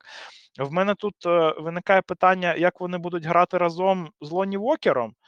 Але напевно, що Лоні Вокер е, вже тут буде якось е, вже і відходити на другий план, як гравець, який себе не проявив у той час, коли в нього була така можливість. Е, і Вандербілд е, це гравець, який дуже гарно підбирає. І я думаю, що все ж таки з Девісом вони разом. Це не саме, скажімо так, це не сама краща пара центрових, але прихід Мо Бамби Насправді, ось е, я так зараз подумав. Е, ну, що дійсно, Мо Бамба може грати нормально в старті з Девісом, а Вандербілд вже е, підміняти обох з бенчу, тому що Бам у Вандербілта в нього не ідеальні габарити, але він знає, як грати в баскетбол, знає, як підбирати м'яча і набирати легкі очки, що буде робити набагато легше з Ліброном Джеймсом в команді. Так що тут, ну, в принципі, Лейкерс. Е, за цей дедлайн вони віддали всього один перший раунд е, і отримали собі і Хачімуру, і Вандербілта, і Бамбу, і Маліка Бізлі, ще і Діанджело Рассела. І це прям набагато краще, ніж той набір, який в них був е, до цього, тому що тепер тут ну, вже дійсно є з ким грати в баскетбол. І тепер ж питання у мене два: чому не можна було так зразу? Тут знову ж таки це питання напевно, що не до Роба Пілінки, а до супервайзера більше. Е, і чи буде той супервайзер після того, як він е, вже пробив рекорд, е, викладатися так на паркеті, як до цього? Ну так, чому не можна так було робити, я теж не дуже розумію. Але ну це ж з іншого боку, це ж потрібно було Вестбрука міняти, а це треба було визнати помилку а, і помилку визнати на інституціональному рівні, так скажімо так. А, Тому. Ну, не визнали, не визнали. Тут нас питають, хто буде на двійці стартувати Лейкерс. Я думаю, що Малік Бізді буде стартувати, а Рівс буде з банки. Ну, я думаю, що Бізлі буде. з банки, я так думаю, що ось він найкраще підходить е, під оцю роль з баночки, якраз таки, щоб набирати очки. Ну, тому що Леброна Джеймса далі укатувати по 35 хвилин це якось не найкраща, я думаю, що тактика, стратегія е, для того, щоб е, у плей-офф. Навіть якщо ви там е, і і потрапите у плей-ін плей-офф, то Леброн Джеймс буде укатаний у вас. Не буде ж нового бабла і ковіду, що йому дадуть просто відпочити 2-3 місяці, щоб він вже свіженький увійшов у плей-офф. Такого вже не буде. Тому треба якось е, знижувати навантаження на Ліброна. Вже рекорд вже пробитий, вже можна трохи відпочити. Ну я насправді думаю, що Рівс буде як е, гравець. Ем, ще один, який може пасувати м'яч. Е, Бізлі це все ж таки більш вибуховий плеймейкер, який саме собі створює кидок більш якісно. І Рассел це також ем, ну, ось він з Ліброном він нормально стакається як другий плеймейкер, але в сучасному баскетболі треба ще один гравець е, на паркеті, який може рухати м'яча. Тобто Ентоні Девіс, він то е, і трохи рухає м'яч, але все рівно це більше гравець, який завершує атаки. То саме можна сказати і про Мобамбу. Так що я думаю, що все ж таки Остін Рівс буде стартувати. Але подивимося. Ну, я думаю, що все ж таки Бізлі. Ну, побачимо. Є ще Лоні Вокер. А, Так. О... Га! Це що таке? Портленд обміняв Геррі Пейтона в Голден Стейт на 5 піків другого раунду. Чого? Геррі Пейтон повертається в Голден Стейт за 5 піків другого раунду. Е, В смислі? А так можна? Да. Ну, я розумію, що що Джон Вол там так обміняли, але Гері, а так взагалі можна? Е, це перше питання. А друге питання: а нужно? Ну, от у мене ну, воно, ну, знаєш, everybody is coming home, як тут пишуть е, в Твіттері. Ну, Ерік Гордон повернувся додому. То чого не повернутися Гері Пейтону? О, тепер пишуть, що в Golden State Кевіна Нокса відправляє в Портленд. Тобто, оцей поняв обмін, так, е, Садіка Бея Вайзмена, він тепер ще е, на Портленд так, е, розвертається, і все стає ще цікавіше. От, Це тепер чотири команди, так, задіяні. Це якийсь піздець. А що зробив Геррі Пейтон цього сезону, щоб за нього віддавати 5 піків другого раунду. Він на переплаченому контракті, який йому самі Golden State, по-перше, ну. Ладно, вони не могли йому дати такий контракт в offseason, може, вони би дали. Але, ну, як на мене, то 8,3 мільйона доларів це ну прям дуже багато за Геррі Пейтона. І і Golden State в такій ситуації, що вони будуть платити X4 його контракту. Тобто для Golden State це 33 мільйона доларів.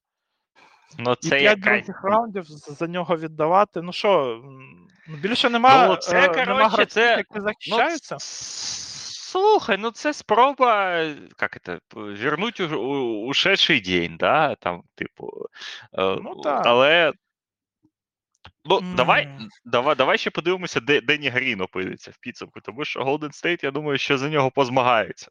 Е, І е, ну, на баяут ринку, власне. Е, Чи і це я так думаю, травма що... Стефа Карі якось вплинула на це все? Що ну, треба це... ще один гард нам і робіть, що хочете. Але ну, Геррі Пейтон це ж наче ну, не того формату гравець. Це більше. Ну, але це, це, це, це, знаєш, це вони е, це вони намагаються. Е, це вони це вони готуються до Мемфіса. Коротше, я поняв. Е, тому що в усіх інших серіях Геррі Пейтон не не дуже був корисний. А тут, а тут ні, ну це це, це дуже цікавий обмін. А, Так, Лавін highly unlikely to to happen. Окей, добре, слава Богу. Лавіна нам ще тут не вистачало. А, Так, а, про Гері Пейтона сказали. Джон Колінс залишається а, в Атланті. У мене до тебе шок. питання. Скільки других раундів треба було б віддати за Зака Лавіна? 15-20? Ні, ну ні. Я думаю, 5 і і три перших. Тепер такі ось розцінки, так, після Дюранту, е, якого обміняли сьогодні за чотири перших та два гравці. Ну, я думаю, що ну, це сім навіть перших раундів, чи вісім перших раундів. Тому що сьогодні в Твіттері експерти писали, що Майкл Бріджес це три перших раунди. Е, Я десь з ними, в принципі, згоден. Кем Джонсон, замало. Кем Джонсон це один. Кем Джонсон це один. Ну, такий нормальний, там десь 25-30, так, але перший раунд. Е, Тому десь 8 перших раундів. Тому тут 3 плюс 5, я думаю, Левін, ну але ж в нього контракт похабний. Е, Тому тут треба було подумати. Тут ще іншу новину, яку ми не можемо не озвучити. Патрік Беверлі, напевно, повернеться в Міннесоту.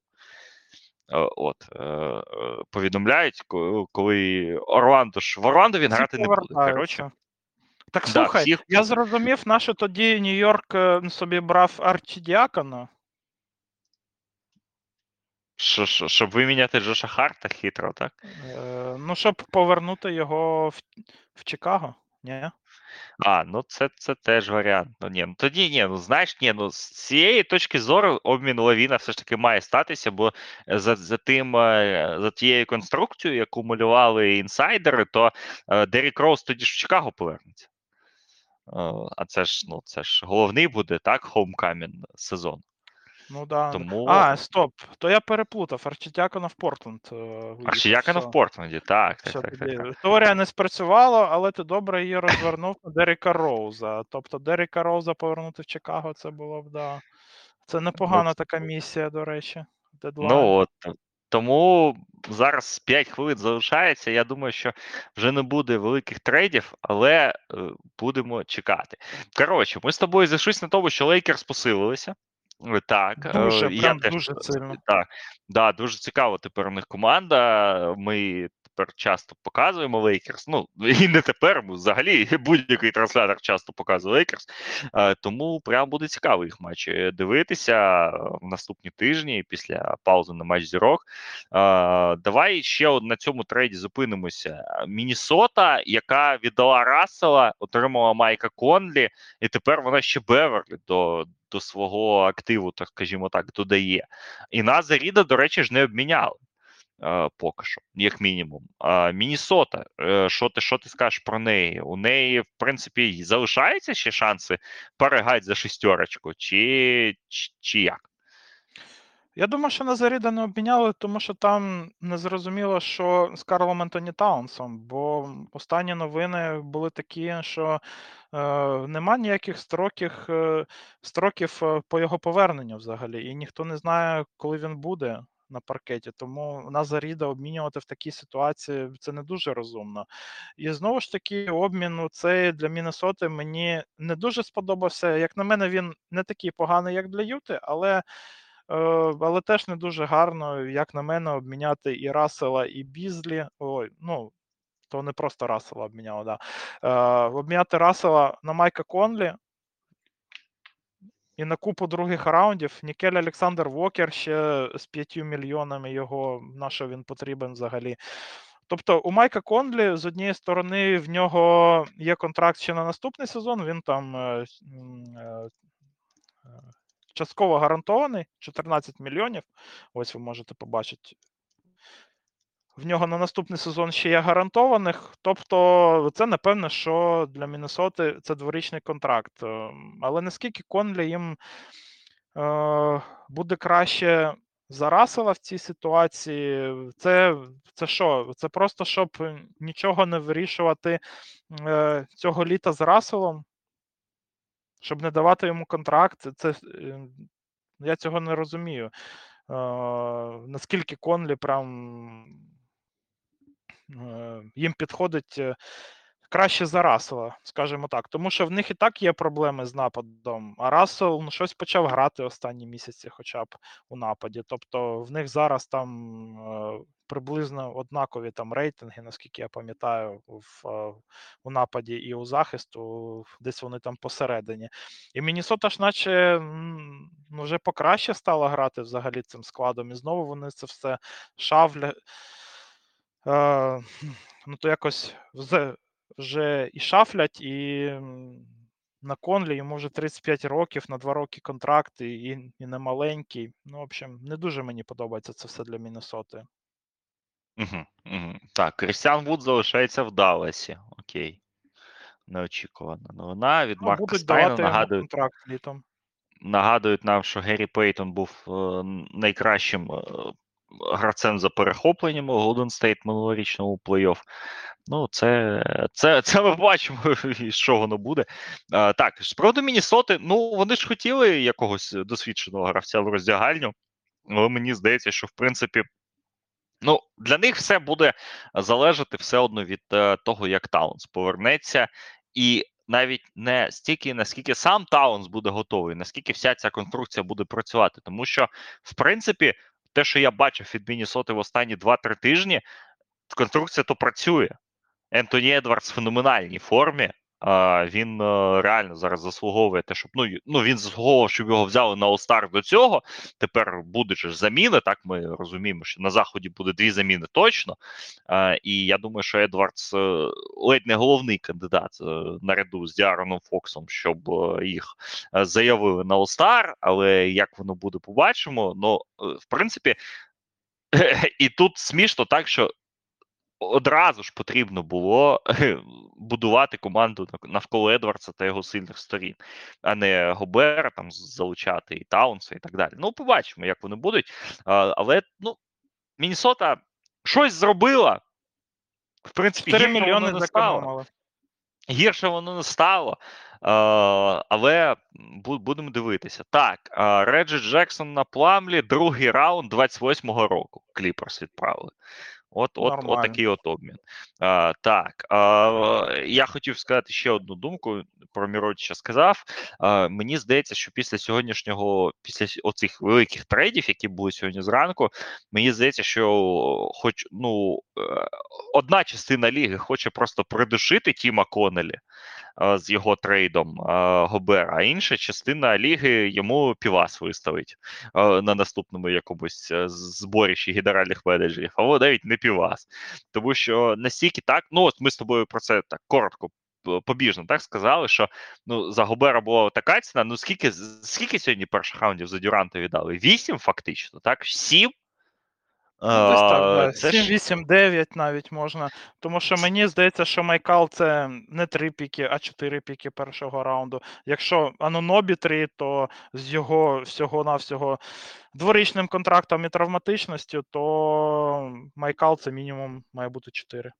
Ну от тому, знаєш, для одних генів це класно, так, а для інших це все ж таки ситуація, типу, що ти підараз зробиш, я, я тебе задушу, як би, да. Ну, тут о, таке от трапляється. Так, у нас 22.01. Ми завершили, е, здається, ми завершили, здається, дедлайн. Будемо зараз е, чекати останні, так? Е, Але факси ще працюють, нагадаю. Ні, ну факси ще що... працюють, так я думаю, що десь 15 хвилин ще ще треба почекати. Е, Десь 15 хвилин. Так, Булс, Булс нічого не роблять, нам повідомляють. Нікс також. Е, Богданович залишається в Детройті. Е, це теж важливо, до речі. Е, От, ну тоді давай. Ну, давай тоді про Дюранта. Давай про Дюранта, давай з чого Юту, починали. Ще скажем, бо ми про давай Юту, про Юту, окей. Ще майже не сказали в тому трейді. Е, як на мене, то Юта і Енч, е, ну ось вони ще надурили себе трохи влітку, коли вони набрали собі дійсно гарних гравців у трейдах не змогли нормально злити за Вітьком. І, як на мене, то надурилося ще вдруге з, цим трейдом Рассела Вестбрука. Е, як на мене, то цей обмін був набагато більш е, потрібен для Лейкерс та Міннесоти, але саме Джаз е, опинилися з найгіршим пакетом після нього. Ладно, ще Міннесота, там менш був трохи винен після трейду Гобера, е, але наше було займатися спасінням Лейкерсу. Це для мене питання. Тим паче, що Енші і легенда Бостона.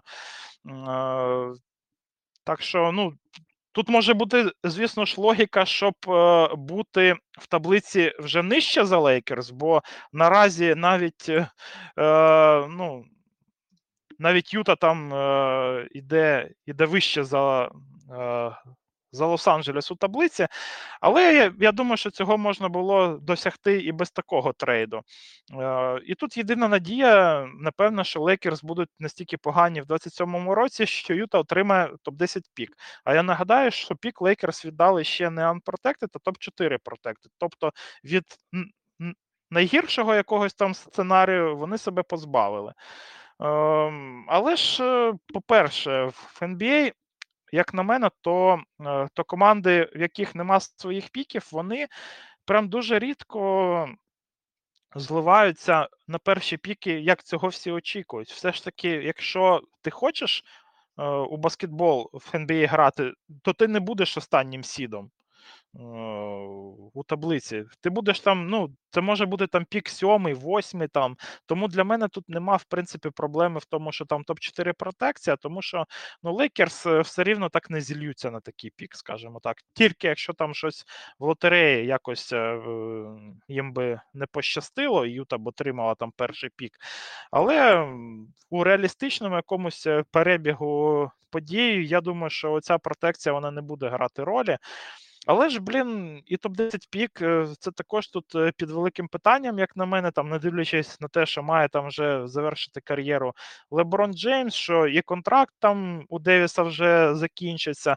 Але це ж Лейкерс, і туди завжди приходить нова зірка, яка завжди мріяла грати там, де були і Кобі, Шак, Меджик, і інші видатні баскетболісти. Так що для Юти тут отримати ну, хоча б 10 е, топ-10 пік з цього трейду, е, то це ще треба, щоб їм дуже пощастило. І, як на мене, то це дуже мало, як за такий набір е, гравців, які вони віддали, і навіть їм Майк Конлі, на мій погляд, не дуже заважав з його контрактом ще на один рік. Так що для Юти мені цей трейд е, не сподобався.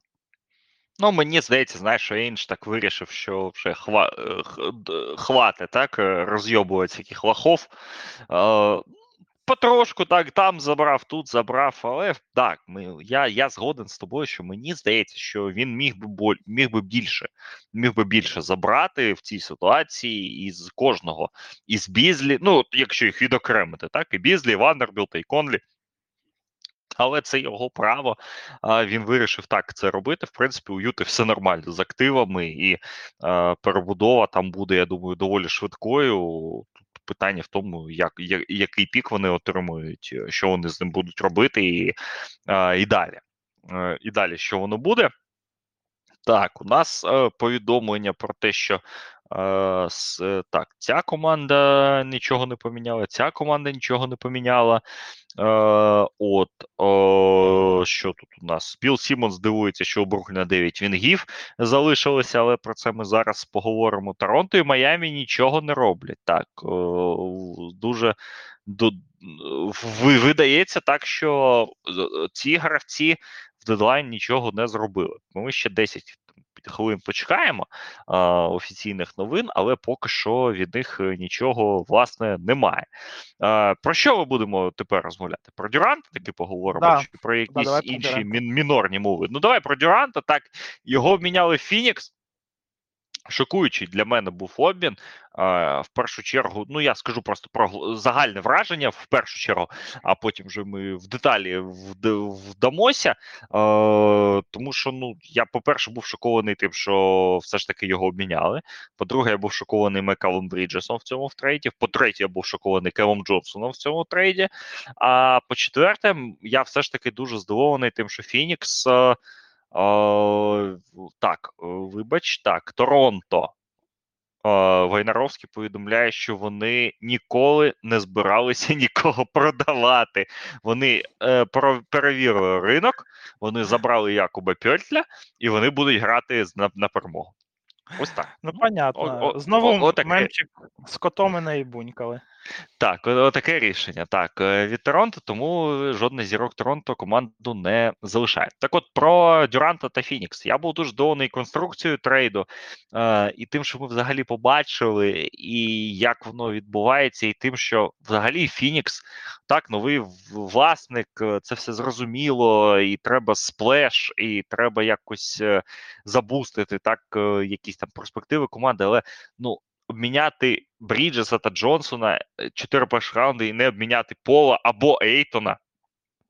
Я цього не дуже розумію. Так, про всі повазі до Кевіна Дюранта, якому, до речі, 34 роки, який не буває здоровим в останні 4 сезони.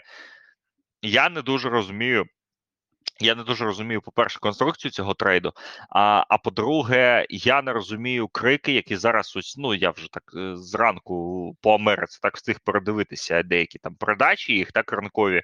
Ну, у них тепер Фінікс фаворит заходу. З, з якої радості? З якої радості Фінікс фаворит заходу? Ну, ну, ну всі ж мені, мріять, слухай, ну всі ж мріять, я вже таки читав, що Фінікс оцей це нові Майами Гіти, що там Джонс побудував е, новий Майами, який він і мріяв побудувати, для яких він там е, активи е, накоплював. Ну, слухай, з приводу Фінікса, тут е, напевне, що трохи треба розуміти, що це за франчайз. Це історично дуже такий домашній франчайз з гарними і відданими фанатами. Е,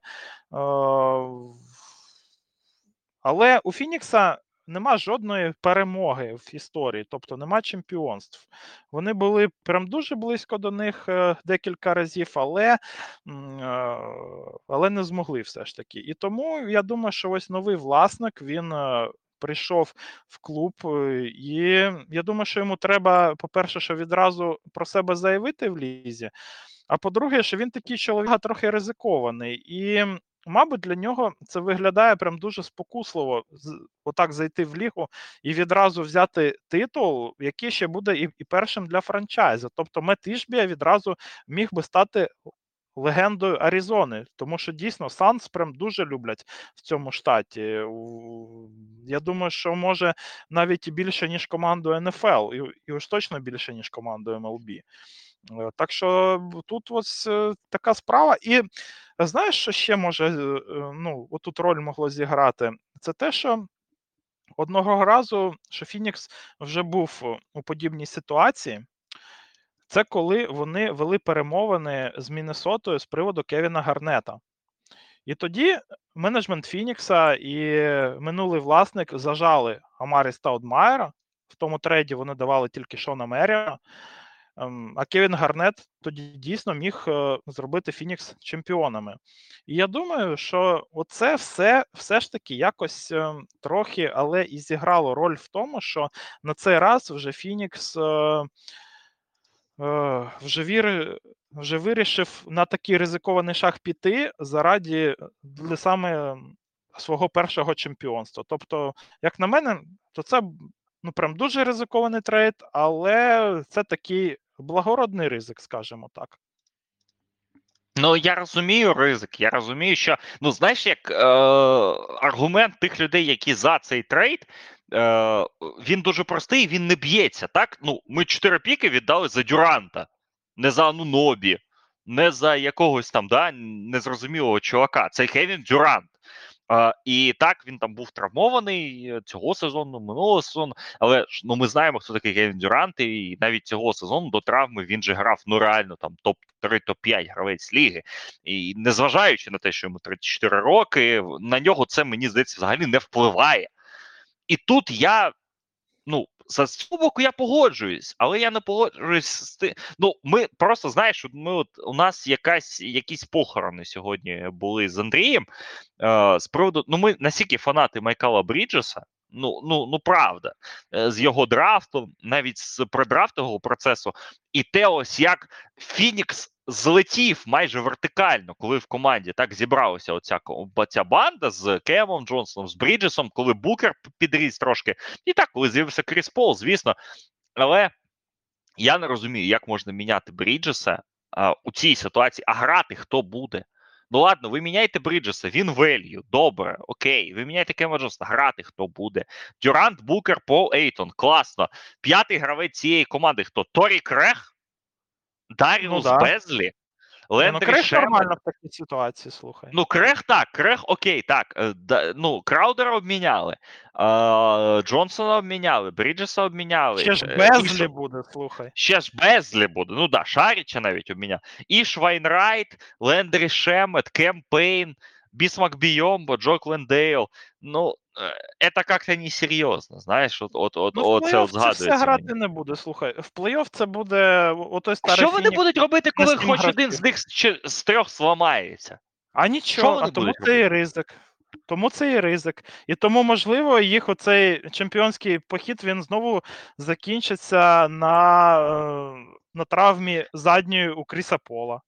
Просто мені, як, як на мене, було б куди прагматичніше і правильніше. Якщо ви Фінікс, так, якщо ви ось в останні роки робили все правильно, ну більш-менш так, не, е, не мазали там е, по, по головних е, горобцях, скажімо так. Ну, обміняйте Кріса Пола, чи не обміняйте Кріса Пола, а знайдіть йому е, страховку, так, знайдіть йому бекапа, підпишіть е, Ван Вліта. Ну, не пишіть, ви міняєте Ван Вліта, ви міняєте Розіра, підстрахуйте Кріса Пола, і потім, ну що, команда з Полом, Букером та Ейтоном, вона ж так же само виходила в фінал. Ця команда минулого сезону, ця ж сама, блядь, команда. Ну, Краудера давай приберемо, окей, так, ну, Краудера оберемо. Але Кем Джонсон, Бріджес, Пол, Ейтон, Букер, 5 чоловік, плюс бекап-центр, там, плюс якісь там шарічі і так далі. Ця ж команда була кращою командою минулого сезону. Причому з відривом кращою командою минулого сезону 80% часу, так, там трапився Лука, з ними трапились якісь там конспірологічні теорії і так далі, і тому подібне. Але ну, ця ж конструкція вже довела свою е, спроможність. Девід Букер, на мою думку, це реально топ-5, топ-6 гравець в лізі. Якщо не зараз, то за потенціалом най- найближчих там 2-3 років. Які, яким він у нас був е, в рейтингу пересезонному? В топ-10 він же ж був, якщо я не помиляюсь, так? Ну, мені здається, Ну, десь в- на в нашому 13-му, на 12-му, 13-му місці. В Ну топ-10 слухай, ну все одно, це 12-13 місце. Це в принципі так, якщо у тебе декілька таких гравців. Так, топ-15 лізі, ти можеш з цим виходити. Джиммі Батлер топ-15 гравець ліги, Майамі ж виходить в фінал з ним, так? Е, і більше ж немає інших гравців топ-15 в лізі, окрім нього в команді БМ там топ-25. Е, це ж конструкція, вона показала, що вона може працювати. Нащо ви оце робите отак? Оцього я не розумію. Ну, і чесно кажучи, для мене це, це, це і зрозумілий трейд, і незрозумілий. Я ось так от його підсумую. Я розумію, що це Дюрант. Я, я великий поціновувач Дюранта, я ніколи за нього не вболівав, але я його завжди поважав, скажімо так. Е, Завжди е, страшно так е, вболівати проти Дюранта. Е, і ти хочеш, щоб завжди якось він там тебе обходив. Але ну, я чесно, я не розумію з точки зору Фінікса цей обмін. Ну, не те, щоб взагалі, я розумію, але я б я б такого не робив. О, ось це моє резюме. Ну, ти знаєш, ти думаєш про цей трейд з точки зору, е, з точки прагматизму. Фінікс е, так не думав, я думаю, у цей момент, коли вони робили цей трейд. Вони просто дійсно хочуть е, виграти перше чемпіонство, а власник прям дуже хотів залетіти в, в лігу красиво, скажімо так. І, Я розумію, е, так, Льош, о, так я ж кажу, я ж не я ж не кажу, що це пізда повніша, да, там і так далі. Я, я просто свою думку кажу. В принципі, тут є багато раціональних аргументів за цей трейд. Отак, от я б сказав. А, але є і визначна кількість проти цього трейду. Ось так от. Е, і все. Ну, Ну, побачимо, як воно буде. Давай ще Дюрант відновиться, давай ще Букер повернеться так на повну на повний масштаб, да, на оберти, тому що він тільки до дебюту повернувся зараз в сезоні. Побачимо.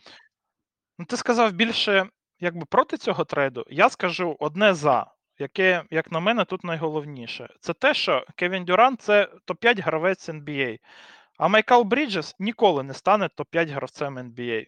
В нього просто тупо нема таких спроможностей. І оце я думаю, що ну там ми не беремо тут е, знову ж таки для Фінікса скільки піків вони віддали. Я думаю, що вони все ж таки закрили очі і нажали на акцепт е, і забули вже про ті піки. Але з точки зору саме якості гравця, наскільки б тут не був е, важливий для цього Фінікса Майкл Бріджес, і він дійсно прям дуже мега важливий був гравець для Санса, але Кевін Дюрент це інша величина.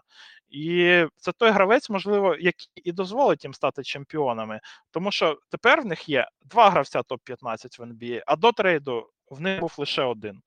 І ось це, що я думаю, що було в цьому трейді е, для Фінікса найголовніше. Але тут в мене питання і до самого Кевіна Дюрента.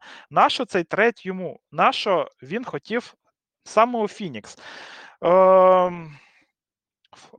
Казали, що в останні дні Кевін дуже багато з кимось там консультувався з приводу правильної стратегії поведінки на його стадії е, кар'єри.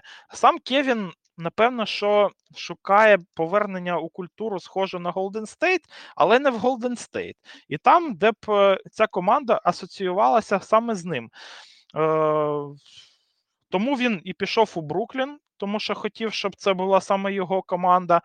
А ось Нашого йому трейд у Фінікс. Да, Фінікс, як я казав, це дуже домашній франчайз е, з крутими фанатами. В цьому вони дуже схожі з Golden State. Але тут є букер, і я не впевнений, що навіть е, зараз ця, це буде команда Дюранта. Я думаю, що це все ж таки залишиться наразі командою Девіна Букера. І я думаю, що все ж таки після цього трейду все ще будуть е, і питання до Кевіна Дюрента, навіть якщо вони і виграють титул, по тому, що можуть таке казати, що ця команда і без Дюрента була вже в фіналі, і він просто сюди приїхав на все готовеньке. Як тобі здається, ось е, для самого Дюранта Фінікс це правильний хід, а Ну, не знаю, чесно. Ну, от в мене розриває ось е, це протиріччя е, з тим, що ти кажеш, з тим, що я казав, і я, в принципі, і розумію, і не розумію. Мені здається, що знаєш, е, якщо Дюрант це виграє з Букером, ну ось цей Дюрант з цим Букером, це все ж таки буде ще це його буде титул більше, ніж е, більше, ніж там Букера чи організації. Отак мені здається. Але але знову ж таки, так, ми довод, ми доходимо до ідеї, так, що Дюран знову таки якось шукає найлегший шлях так, до титулу. Е, він там не не переборює когось. Мені було ну реально з, з точки зору наративу, мабуть, цікавіше подивитися за тим, як він в Брукліні зараз завершував сезон. Так, ось уже після обміну Карі, коли є там Доріан Фіні Сміт, коли є. Клекстон, так, е, коли є ось ця команда, яку в нього зібрали, це ж непогана команда, в принципі, так? Ну, якщо так думати. Ну, може, не топ-3, але топ-5 на на сході. Дуже глибока. Да, дуже глибока. І Кем Томас той же самий, так, який тут рекорди ставить один з одним. Тому оце, мабуть, для Дюранта був би ультимейт тест. Але він від нього знову відмовився не за своєю виною. Але як воно так сталося? Тому тут складно оцінювати загалом всі ці моменти, але я все ж таки я не і розумію, і не розумію цей обмін. Фініксу лише удач. Давай, А давай от е, давай пограємо в просту гру е, кор, кор, коротко. Я тобі буду називати команди заходу, а ти мені будеш казати, чи поставив би ти Фінікс вище за них в плей-офф е, категорії. Е, ну от, е, якщо ти так, ну я, думаю, що ти вже більш-менш намалював картинку, так, того, що сталося зараз. Ну, мейджор трейдів не сталося жодного. Так, ну Люк Кенард в Мемфісі, це ну це, звісно, ну, це міняє економія. Всю, економія для контендерів всю, більше цього. Всю конструкцію да. заходу, так же, як і Гаррі Пейтон, міняє всю конструкцію в Голден Стейт. Давай а, так, Портленд. Да, вище. Фінікс вище чи чи, чи, да, чи да. нижче? Голден Стейт. Да, вище. А, Міннесота. Да. Пеліканс. Ну тут тяжко. Ну Просто Пеліканс це та команда, яку ніхто не бачив. От вона mm-hmm. для мене. Ну, Тому тобто, що Зайон з Інграмом не грали. Да, Тут я не можу сказати. Кліперс. Я думаю, що так, що що Фінікс вище. Що Фінікс краще Кліперс? Я я от не думаю, що Кліперс гірше Фінікс. А, Даллас. От, Отут же тяжко починається. Хто хто буде луку тримати? Е, а В гіпотетичному матчапі. А Когі? Ну, ну да, якщо з ним Бріджес та Краудер не впоралися, так, ну Когі впорається. А, Сакраменто. Ну, я все ж таки, напевно, що Фінікс Далласа поставлю наразі. А, Фінікс Далласа. Сакраменто. Фінікс. А, Мемфіс. Мемфіс. Денвер. Фінікс.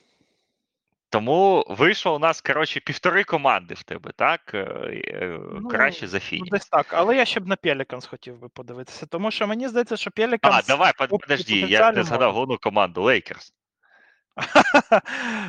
Блін. Ну, давай за Фінікс все ж таки. Фінікс. Ну, але ви бачиш, все-таки ти замислився над цим. Це Я вже почав думати за Лейкерс, да, тому що до цього бачиш. дедлайн я Лейкерс взагалі за команду не ну. е, Ну, ну от бачиш, а буду. Ну, от бачиш, а Ні, ну на як- донаті, але слухай, ну, ну цей дедлайн це такий рівень е, донату Лейкерс, це як рівень е, донату там Європи і Америки на ЗСУ. Ось десь так. Е, Цікава, цікава аналогія. Ну так, бач, ну я би поставив Кліперс вище за Фінікс, я би поставив Денвер вище за Кліперс. Щодо Мемфісу, я не впевнений, але е, ну тут треба подумати. Ну от і Лейкерс теж треба подумати. Знаєш, Пеліканс я згоден, що це тут е, знак питання, тому що ніхто не знає, як вони будуть виглядати. І, і загалом, і, і, і в принципі. А, тому побачимо. Ну, от бачиш, тут не, не, не все так очевидно. Е, Я, я б так сказав, що з приводу Фінікса. Але я і, ну. От ми збігаємося в тому, що я розумію і не розумію. Це треба з точки зору Санс. Давай про Бруклін трошки скажемо. У Брукліна тепер надглибока команда. Е, З Фіні Смітами, з Бріджесами, з Краудерами. Краудера вже немає, та Краудера. Але з Кемом Джонсоном і так далі. Але я сьогодні, ну, я сьогодні, мені здається, висловив загальну думку, що це команда One Move Away. Тепер знову Бруклін. Тобто Бруклін повернувся в той стан, якому він був, ну може не в 19-му році, так, або ну там десь між 19-м, між 18-м кінцем та 19-м роком. Це команда реально, яка дуже глибока, у якої є багато есетів, у якої є цікаві гравці, а, і їй треба щось, якийсь е, буст. Тому що ну я не бачу в Брукліні жодного гравця, який би став ну топ-20 навіть гравцем ліги е, в перспективі трьох років. Тобто, ця команда, який, який все ж таки потрібна. Ну, ну, ну ні. Ну це знаєш, супер-супер елітний рольовик. Ну він не буде ж першим болхендлером в команді. Ну я не бачу. Я, якщо Бріджес стане ще й болхендлером, це для мене взагалі буде шок. Але я не бачу в ньому цього потенціалу. Ну чесно, він таким ніколи не був. Бріджес це ідеальна друга, третя зірка в команді, ну третя, мабуть, навіть. Е, це ідеальна людина, яка там, це Андрей Гудало, так, в Голден Стейт. Але це не. не Причому надійна друга, третя зірка, а не просто. Так, друга, надійна, ні, зірка. ну яка ігри не пропускає взагалі. Ну, це велика кидає- різниця насправді в NBA. Так, але ну, ну слухай, ну, ну але першої зірки в них нема. І я сьогодні там е, згенерував цікаву теорію щодо Трея Янга. Так, ні, ну якщо Кемтове стане першою зіркою Брукліна, то ми підемо, то, я думаю, з моста скинемося разом. Ні, ну з- 40 очок всіма... за гру просто так на дорозі не валяються. Ну, це зрозуміло, так. І давай ще про фентезі поговоримо і про сліпер, так. Але е, не будемо не, не будемо про це казати. Е, я, ну, чесно, я не настільки вірю в Кема Томаса, хоча, можливо, його розіграють, хто хто знає. Можливо, Кем Томас перетвориться, знаєш, в такого ultimate шостого, Лу Вільямса, так, скажімо так, або в Джамала Кроуфорда. Е, цим, до речі, в цьому, до речі, я бачу його потенціал, так, ось е, перетворення в, туди. А, але ну, першу зірку навряд чи. Тобто, Бруклін це команда знову таки one move away, але вона дуже чорт цікава, і, е, і за неї тепер знову хочеться вболювати. Ну, Бруклін це команда мрія для будь-якого. Ну, наразі для всіх контендерів. Тому що, як ви бачите зараз по складу, тут є прям мільйон вінгів, 3 ND вінгів, е, які на гарних контрактах одночасно. Ми тут не беремо Бена Сіменса, оце ну, недорозуміння. Оце він тут, по-перше, що має бути на ПГ, а, а по-друге, що взагалі ну, не актив. Але все рівно є сеткари, в нього спливаючий контракт, але його можна і по сету обміняти, сета по сету. Е, Є тут і Кем Томас, є Джо Харріс, є знову ж таки Бріджес, є Ройса Ніл, тепер є ще ДФС е, і Кемерон Джонсон. Та, в принципі, Юта Ватанабі, напевне, що міг би когось там підсилити, кому треба триочкові китки. Тобто тепер всі будуть е, іти до Брукліна за вінгами. Ось так як Оулі Нобі у цей дедлайн, ну, ну що там казали, що всі д- до Масаї Уджирі йдуть е, за OGM. Так, я думаю, що тепер буде прям дуже багато чуток. Е, ще з цього літка починаючи, про те, що всі до Брукліна йдуть за вінгами. І в цьому є шанс Брукліна, напевно, що вони. Е, вони можуть стати, якщо не монополістами на цьому ринку, то щось е, поближено до Ріната Ахметова на енергетичному ринку України. Так що Нец тут, звісно, вони знаходяться в дуже сильній позиції е, у цьому плані цього літка, коли у них просто-напросто зараз я вам ще покажу їх контракти. От тут знову ж таки е, Бен Сіммонс це смітник. А ось інше, якщо дивитися, тут тільки. Е, у Джо Херріса такі, е, ну можна сказати, що явно прям е, переплачений контракт на 20 мільйонів. Тому що ДФС він знаходиться в одному в одному місяці гарному від того, щоб це був ок прям контракт. В Ройса Оніла, то взагалі 9,5 мільйонів. Тут за перший раунд його би відірвали, я думаю, навіть і в цей дедлайн, якщо б його міняли. Так що, в принципі, в Брукліна наразі не все так погано, і дійсно вони повертаються у часи Кенні Еткінсона, коли в них немає зірок, але є хоч якась перспектива. Ну так, я тут згоден. Я сьогодні про це вже казав, що я багато слухав подкастів з цього приводу людей, які займаються саме кап-менеджментом, і всі вони, ну багато з них кажуть, що у 25-му році буде укладено новий твій контракт, і в принципі, вже маж, ми вже ми можемо так побачити тенденцію того, що деякі зірки, в частності Ентоні Девіс, Джеру Холідей, Брендон Інграм, вони там не підписують великі контракти, всі готуються до 25-го міжсезоння, 24-25, так е, щоб все сплило. Якби так, всі контракти ці сплили, і вже потім підписувати нові там по 60, по 70, так, де ось у Сімонса було 40, тут буде 60. Ну, наприклад. А. Тому, в принципі, Бруклін може підготуватися до цього міжсезоння більш ніж якісно. Цікаво, як вони взагалі будуть себе позиціонувати як команда. Давай не забувати, що Бруклін зараз на п'ятій сходинці на сході. Е, команда, в принципі, в плей-офф поки що потрапляє. І я думаю, що з цим ростером вони потраплять в плей-офф. І вони, я думаю, втримають шосту сходинку. Ну, вони не слабіше за Нікс, ну точно не слабіше. А, От, а, І там за кого там? За Атланту, так? А, Але. Що вони будуть робити далі? Так, тут дуже цікаво, і е, і яку суперзірку, так, яку суперзірку вони намагатимуться таргети, таргетити в наступні там декілька сезонів, е, це якраз такий челендж дуже цікавий. Але я чомусь, ну чомусь я так сьогодні, знаєш, так це так за хвилинку придумав, що це буде Трей Янг. Е, згадуючи так його всю історію відносин з Атлантою, з тренерами і так далі. Але я вважаю, що це не така вже й погана ідея, чесно кажучи, що, що щодо Трея Янга, але побачимо, побачимо, як воно буде. Ну так, а Бруклін така знову гіковська команда. Ми сьогодні так в нашому чаті жартували, що от е, Ігор Бойко, відомий нам всім, так, наш друг та колега, він же вболював за Бруклін, отой, так, з Расовим, з Дінвіді, так, а потім, коли Дюрант та Бро да, Ірвінг перейшли, е, в нього була футболка Брукліну, е, яку я йому, до речі, привозив, якщо я не помиляюся, з Мілану, з якогось NBA стору, так а він сказав: Ні, я це носити не буду, хай вони грають. Так він сьогодні сказав про те, що він дістане свою футболку і буде її носити знову. А, Тому що, тому що, в принципі, цей Бруклін йому до вподоби. Е, і я плюс-мінус погоджуюся з цією позицією. Це така гіковська команда, але за них хочеться болювати працювати, і будемо дивитися, як далі Шон Маркс буде це розрулювати. Тому що у Шона Маркса, я думаю, такий день, день Бобака.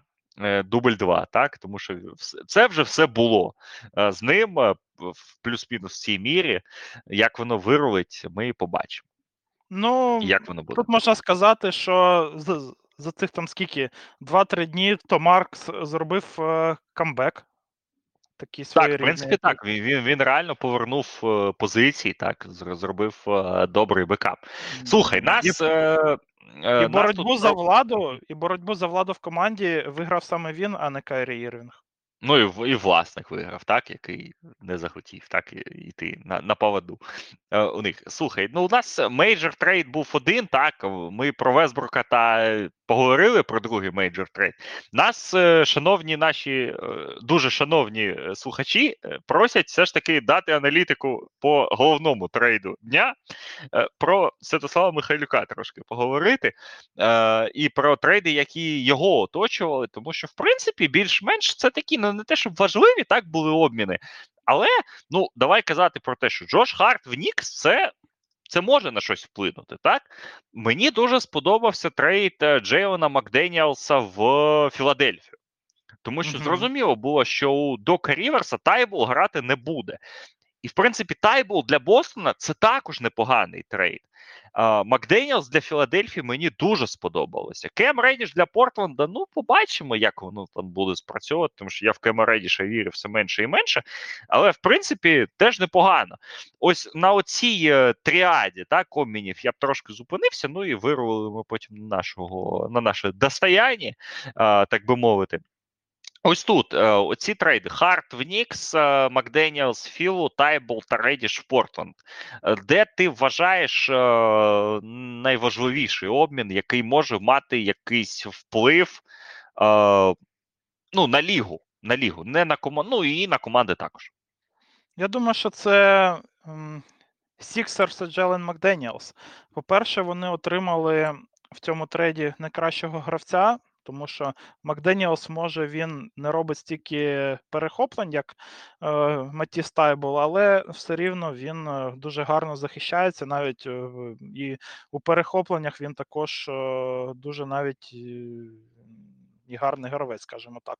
Але тут найбільша різниця для Філадельфії це те, що вони завдяки цього трейду вони заходять вже під налог. Е, Під податок на розкіш, і тепер вони будуть е, цього літка м, е, діяти як та команда, яка знаходиться вже під податком. Що це їм дає? Їм це, по-перше, е, дає те, що у них не буде репітер тексу. По-друге, в них в них буде е, звичайне вже е, МЛЄ повне, а не МЛЄ платника податків, і вони зможуть вже е, ну, якби підсилитися набагато крутішим гравцем, ніж е, із е, МЛЄ для.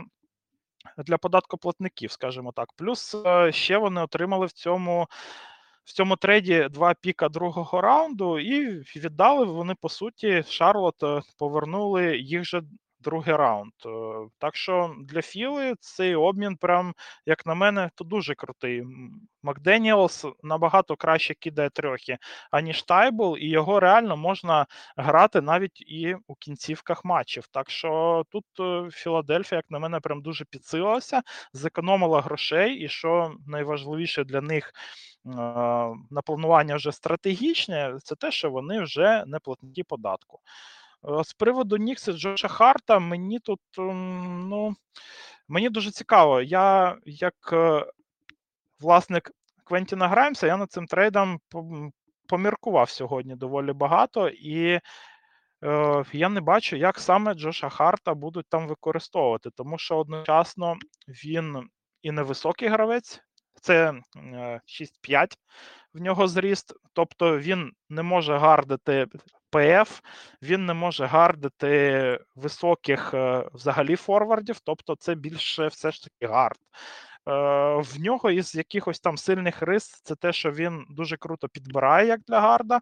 Він е, дуже круто біжить у швидкі відриви, та також він доволі гарно кидає стаціонарні ні, трьохи, але тільки з кута. Тобто він взагалі не трошечник, він не кидає ем, ні під 90, ні під 45 градусів. Він саме ось е, з кута тільки може якось ефективно ем, влучати. І, і взагалі ротація у Нікс, е, вона ж не широка. Того року вони вже собі брали цього Кема Редіша. Знову ж таки, вони віддавали Атланті за нього захищений перший раунд, а потім Редіш не грав, тому що Тібодо сказав, що е, ну, ми віддали за нього Кевіна Нокса. Кевін Нокс і так не був у ротації. То чого має бути Кем Редіш? Мені звідки брати хвилини для Кема Редіша? Джош Гарт це, звісно, більш якісний гравець на більш е, високій зарплаті, це майже 13 мільйонів доларів. Але знову ж таки, тут явного місця для нього прям немає. Його треба десь е, ну, десь шукати. Я думаю, що вийде з ротації Макбрайт, але це 8-9 хвилин за гру. І ось тут же постає питання, замість кого буде грати Гарт. Е, замість Берета Думаю, що навряд чи. Замість Квіклі, ну, це зовсім інший типаж гравця. І тут е, є Граймс. Граймс це гравець, який бере на на себе самі тяжчі матчапи в лізі у захисті. Він лідер по цьому показнику разом із Джеру Холідеєм. І одночасно Квентін Граймс це одна з основних загроз за триочкової лінії команди. Тобто він у цьому компоненті набагато краще за Гарта. І Квентін Граймс може кидати з будь-якої е, позиції, а не тільки з кута.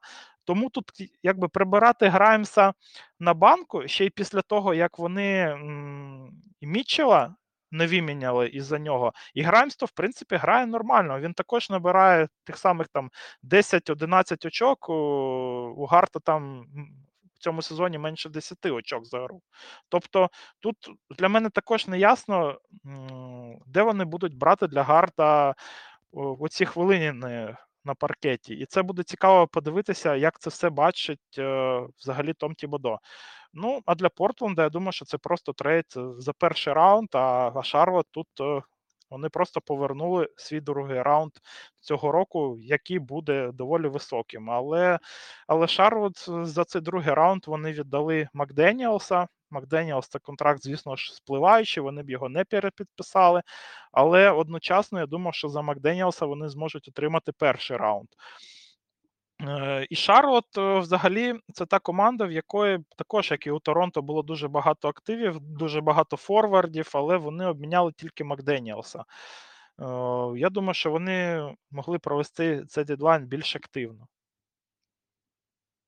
Ну так, більш-менш так. У Шарлот були і Террозір, Убре, і інші, а вони так у пламлі обміняли, обміняли Макденіелса, і на цьому все.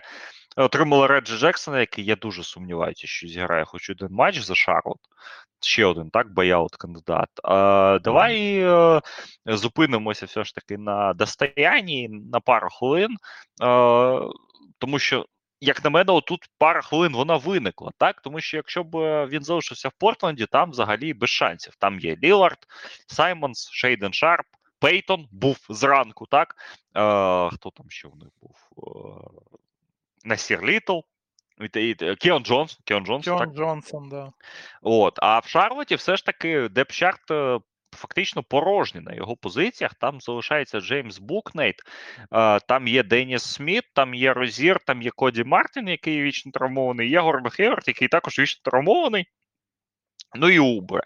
Тому, в принципі, якщо там е, все буде нормально, то це для Михайлюка, як на мене, це не ситуація з з Нікс, тому що в Нікс в нього не було шансів грати взагалі. От його підписали, і там було абсолютно зрозуміло, що він грати не буде. В Портленді більш-менш теж зрозуміло, грати не буде. Ось тут команда, яка йде з одним з найгірших рекордів в сезоні, команда, яка може зашадаунити і Хейварда, і Убра, і навіть Ламелобола, і Розіра. Uh, і де немає, окрім Джеймса Букнейта, жодного молодого справді гравця на його позиції. Тому і я е, з, зі здивуванням, скоріше, внутрішнім, так для себе в якийсь момент зрозумів, що тут у Михайлюка в принципі відкриваються більш-менш непогані перспективи. Ну, хоча б претендувати на ігровий час. Отак давай казати, ось таку конструкцію. Так оберемо, хоча б претендувати на ігровий час. Чи буде він його отримувати? Не знаю. Чи буде у нього якісь там великі можливості? Не знаю. Для Стіва Кліфор Стів Кліфор точно не найкращий тренер, щоб розкривати молодих талантів. Але ну, як молодих, ну Михайлюк вже не молодий, а, хоча б якихось талантів. А, Але в принципі ситуація для нього, мені здається, в цей дедлайн трошки покращилася а, в перспективі, хоча б е, того, що ну він е, може тепер претендувати на якісь, хоча б хвилини, більш-менш стабільні, там на 8-10 хвилин а, від ночі до ночі. Ось мені якось так здається. Та ти вже все сказав тут, в принципі. Я тільки скажу, що він буде не грати, а догравати в NBA вже. От. Ну так, е, я, я, як тут ми, знаєш, знаєш, мені, мені мої польські, ой, вибачте, польські, і польські теж, е, литовські фоловери пишуть, що е, ми чекаємо Михайлюка в Жальгірісі з, великим, з великим нетерпінням, тому що я ще влітку мав розмови з своїми колегами литовськими, які мені казали, ну от ми підписали, ну ми, це Жальгіріс, типу, підписали Ігнаса Браздейкіса. Ну, чесно, якщо б Михайлюк був доступний, ми б краще б Михайлюка підписали. Е, тому що нам здається, що Михайлюк краще підходить під е, конструкцію. Так він взагалі більш цікавий гравець і так далі. І після Євробаскету теж були ці розмови про те, що ну, типу, було б цікаво. Але Михайлюк залишився в Нью-Йорку. Е, я думаю, що це його останній сезон в NBA, і об'єктивно, і суб'єктивно, і як завгодно.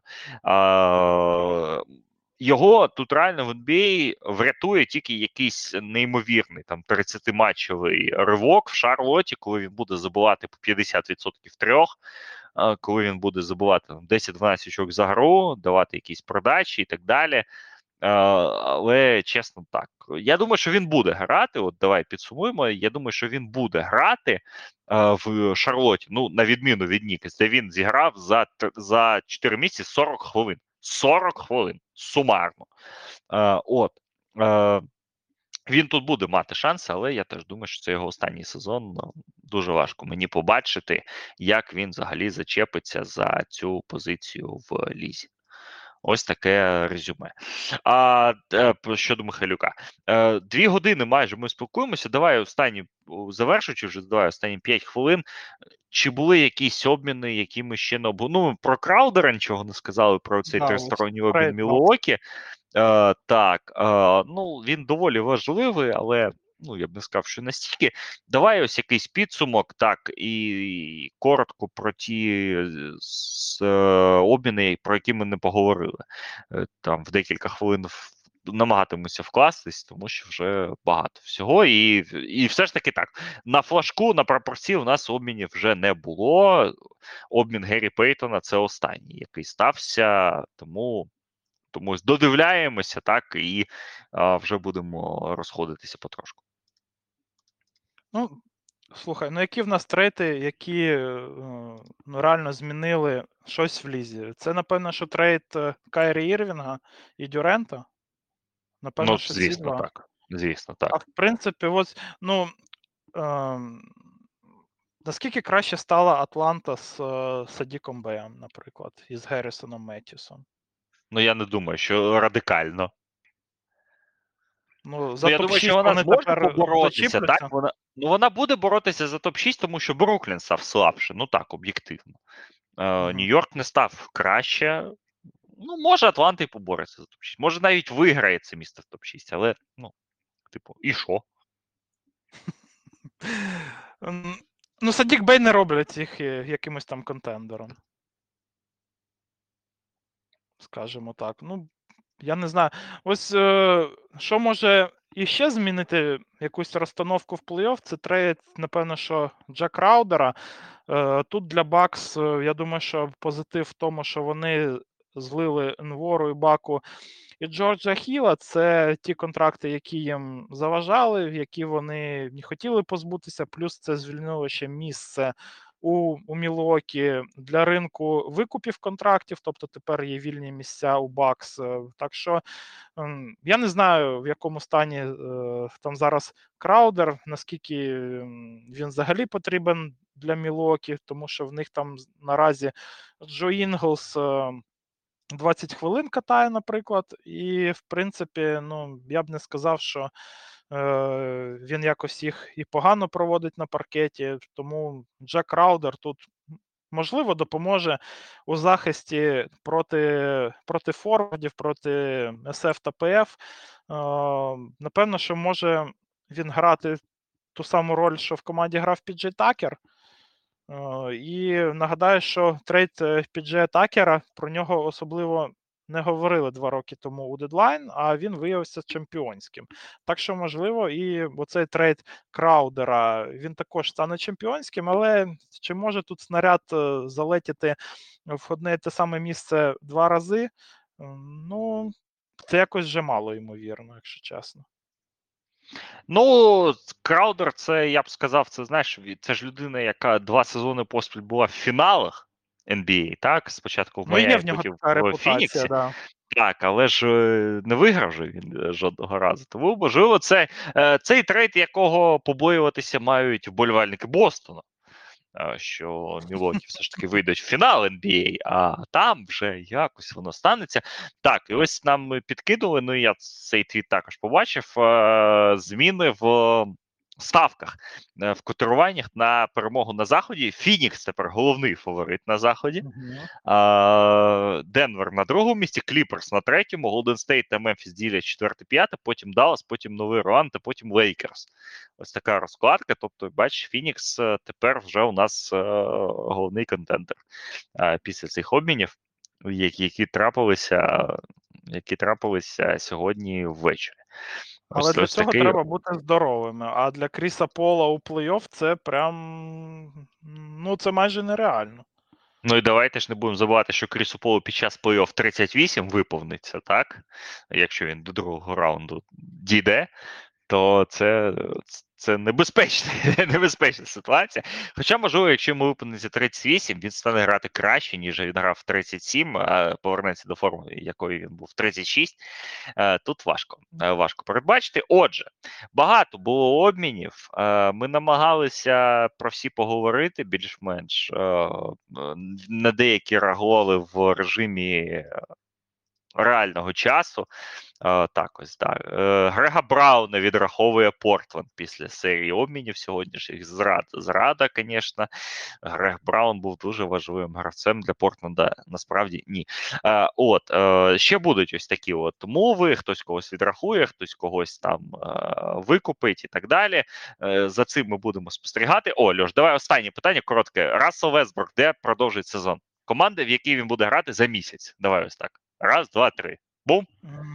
А хто там претенденти? Ще раз там Хіт. Ну, і хто Кліперс ще? та Майамі, в принципі, два головних. Ну, Ну, і він в Юті. Ну, Майамі, значить. Значить, Майамі. Окей. Ну я теж Ну, думаю, що буде скоріше Майамі. сходиться. Там є для нього роль, і там є де потусити. Ну тут наші патрони вимагали його в Прометей відправити. Я Та просто ну для ну патронів це скажу, що е, сього- сьогодні закривається е, до заявки в усіх турнірах, де грає Прометей, тому вже пізно, е, мабуть, на нього претендувати.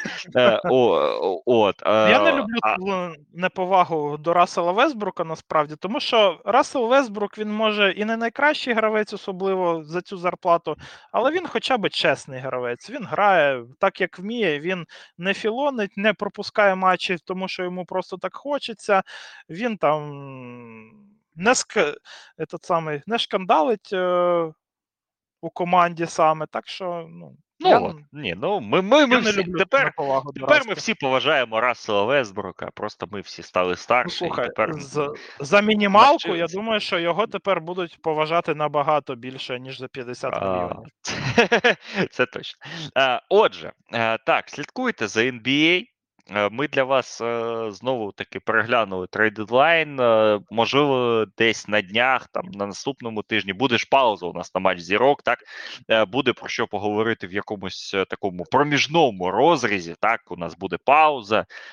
Будуть ці турнуваті конкурси і так далі, але ж ну буде пауза в іграх, так буде якісь, якісь таб, якась таблиця, так буде якісь знову ж таки букмекерське котирування, можна про нагороди. Я думаю, що ми спробуємо для вас щось е, записати е, там чи наступного, ну за цю паузу, так на, на, на матч зірок е, і е, ще поговорити про NBA, про трейди, про обміни. Ми сьогодні говорили з вами. О, Реджі Джексона викупають. Ну, все. Ну, це ж е, на досвіді вже прочитали ситуацію е, до усяких інсайдерів. Е, І він поїде в Мілуокі, я думаю, причому. Можливо, цього теж Якраз не треба місце з'явилося. Теж не Хіла треба нема. виключати.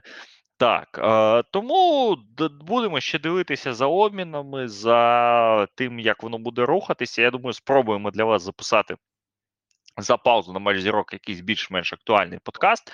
Е, сьогодні ми ж з вами більше вже двох годин спілкувалися про дедлайн е, в NBA. Олексій Борисовський, Олександр Прошута, наш е, черговий е, стрім. Дякувати Богові, дякувати ЗСУ, що ми сьогодні змогли з вами про це все поспілкуватися. Бувайте здорові, бережіть себе. І все, і слідкуйте за нашими оновленнями. Підписуйтесь обов'язково на Patreon. Якщо ви вже наш патрон, дякуємо вам щиро. Якщо ні, підписуйтесь. Ну і все буде добре. Будемо сподіватися, що так воно буде.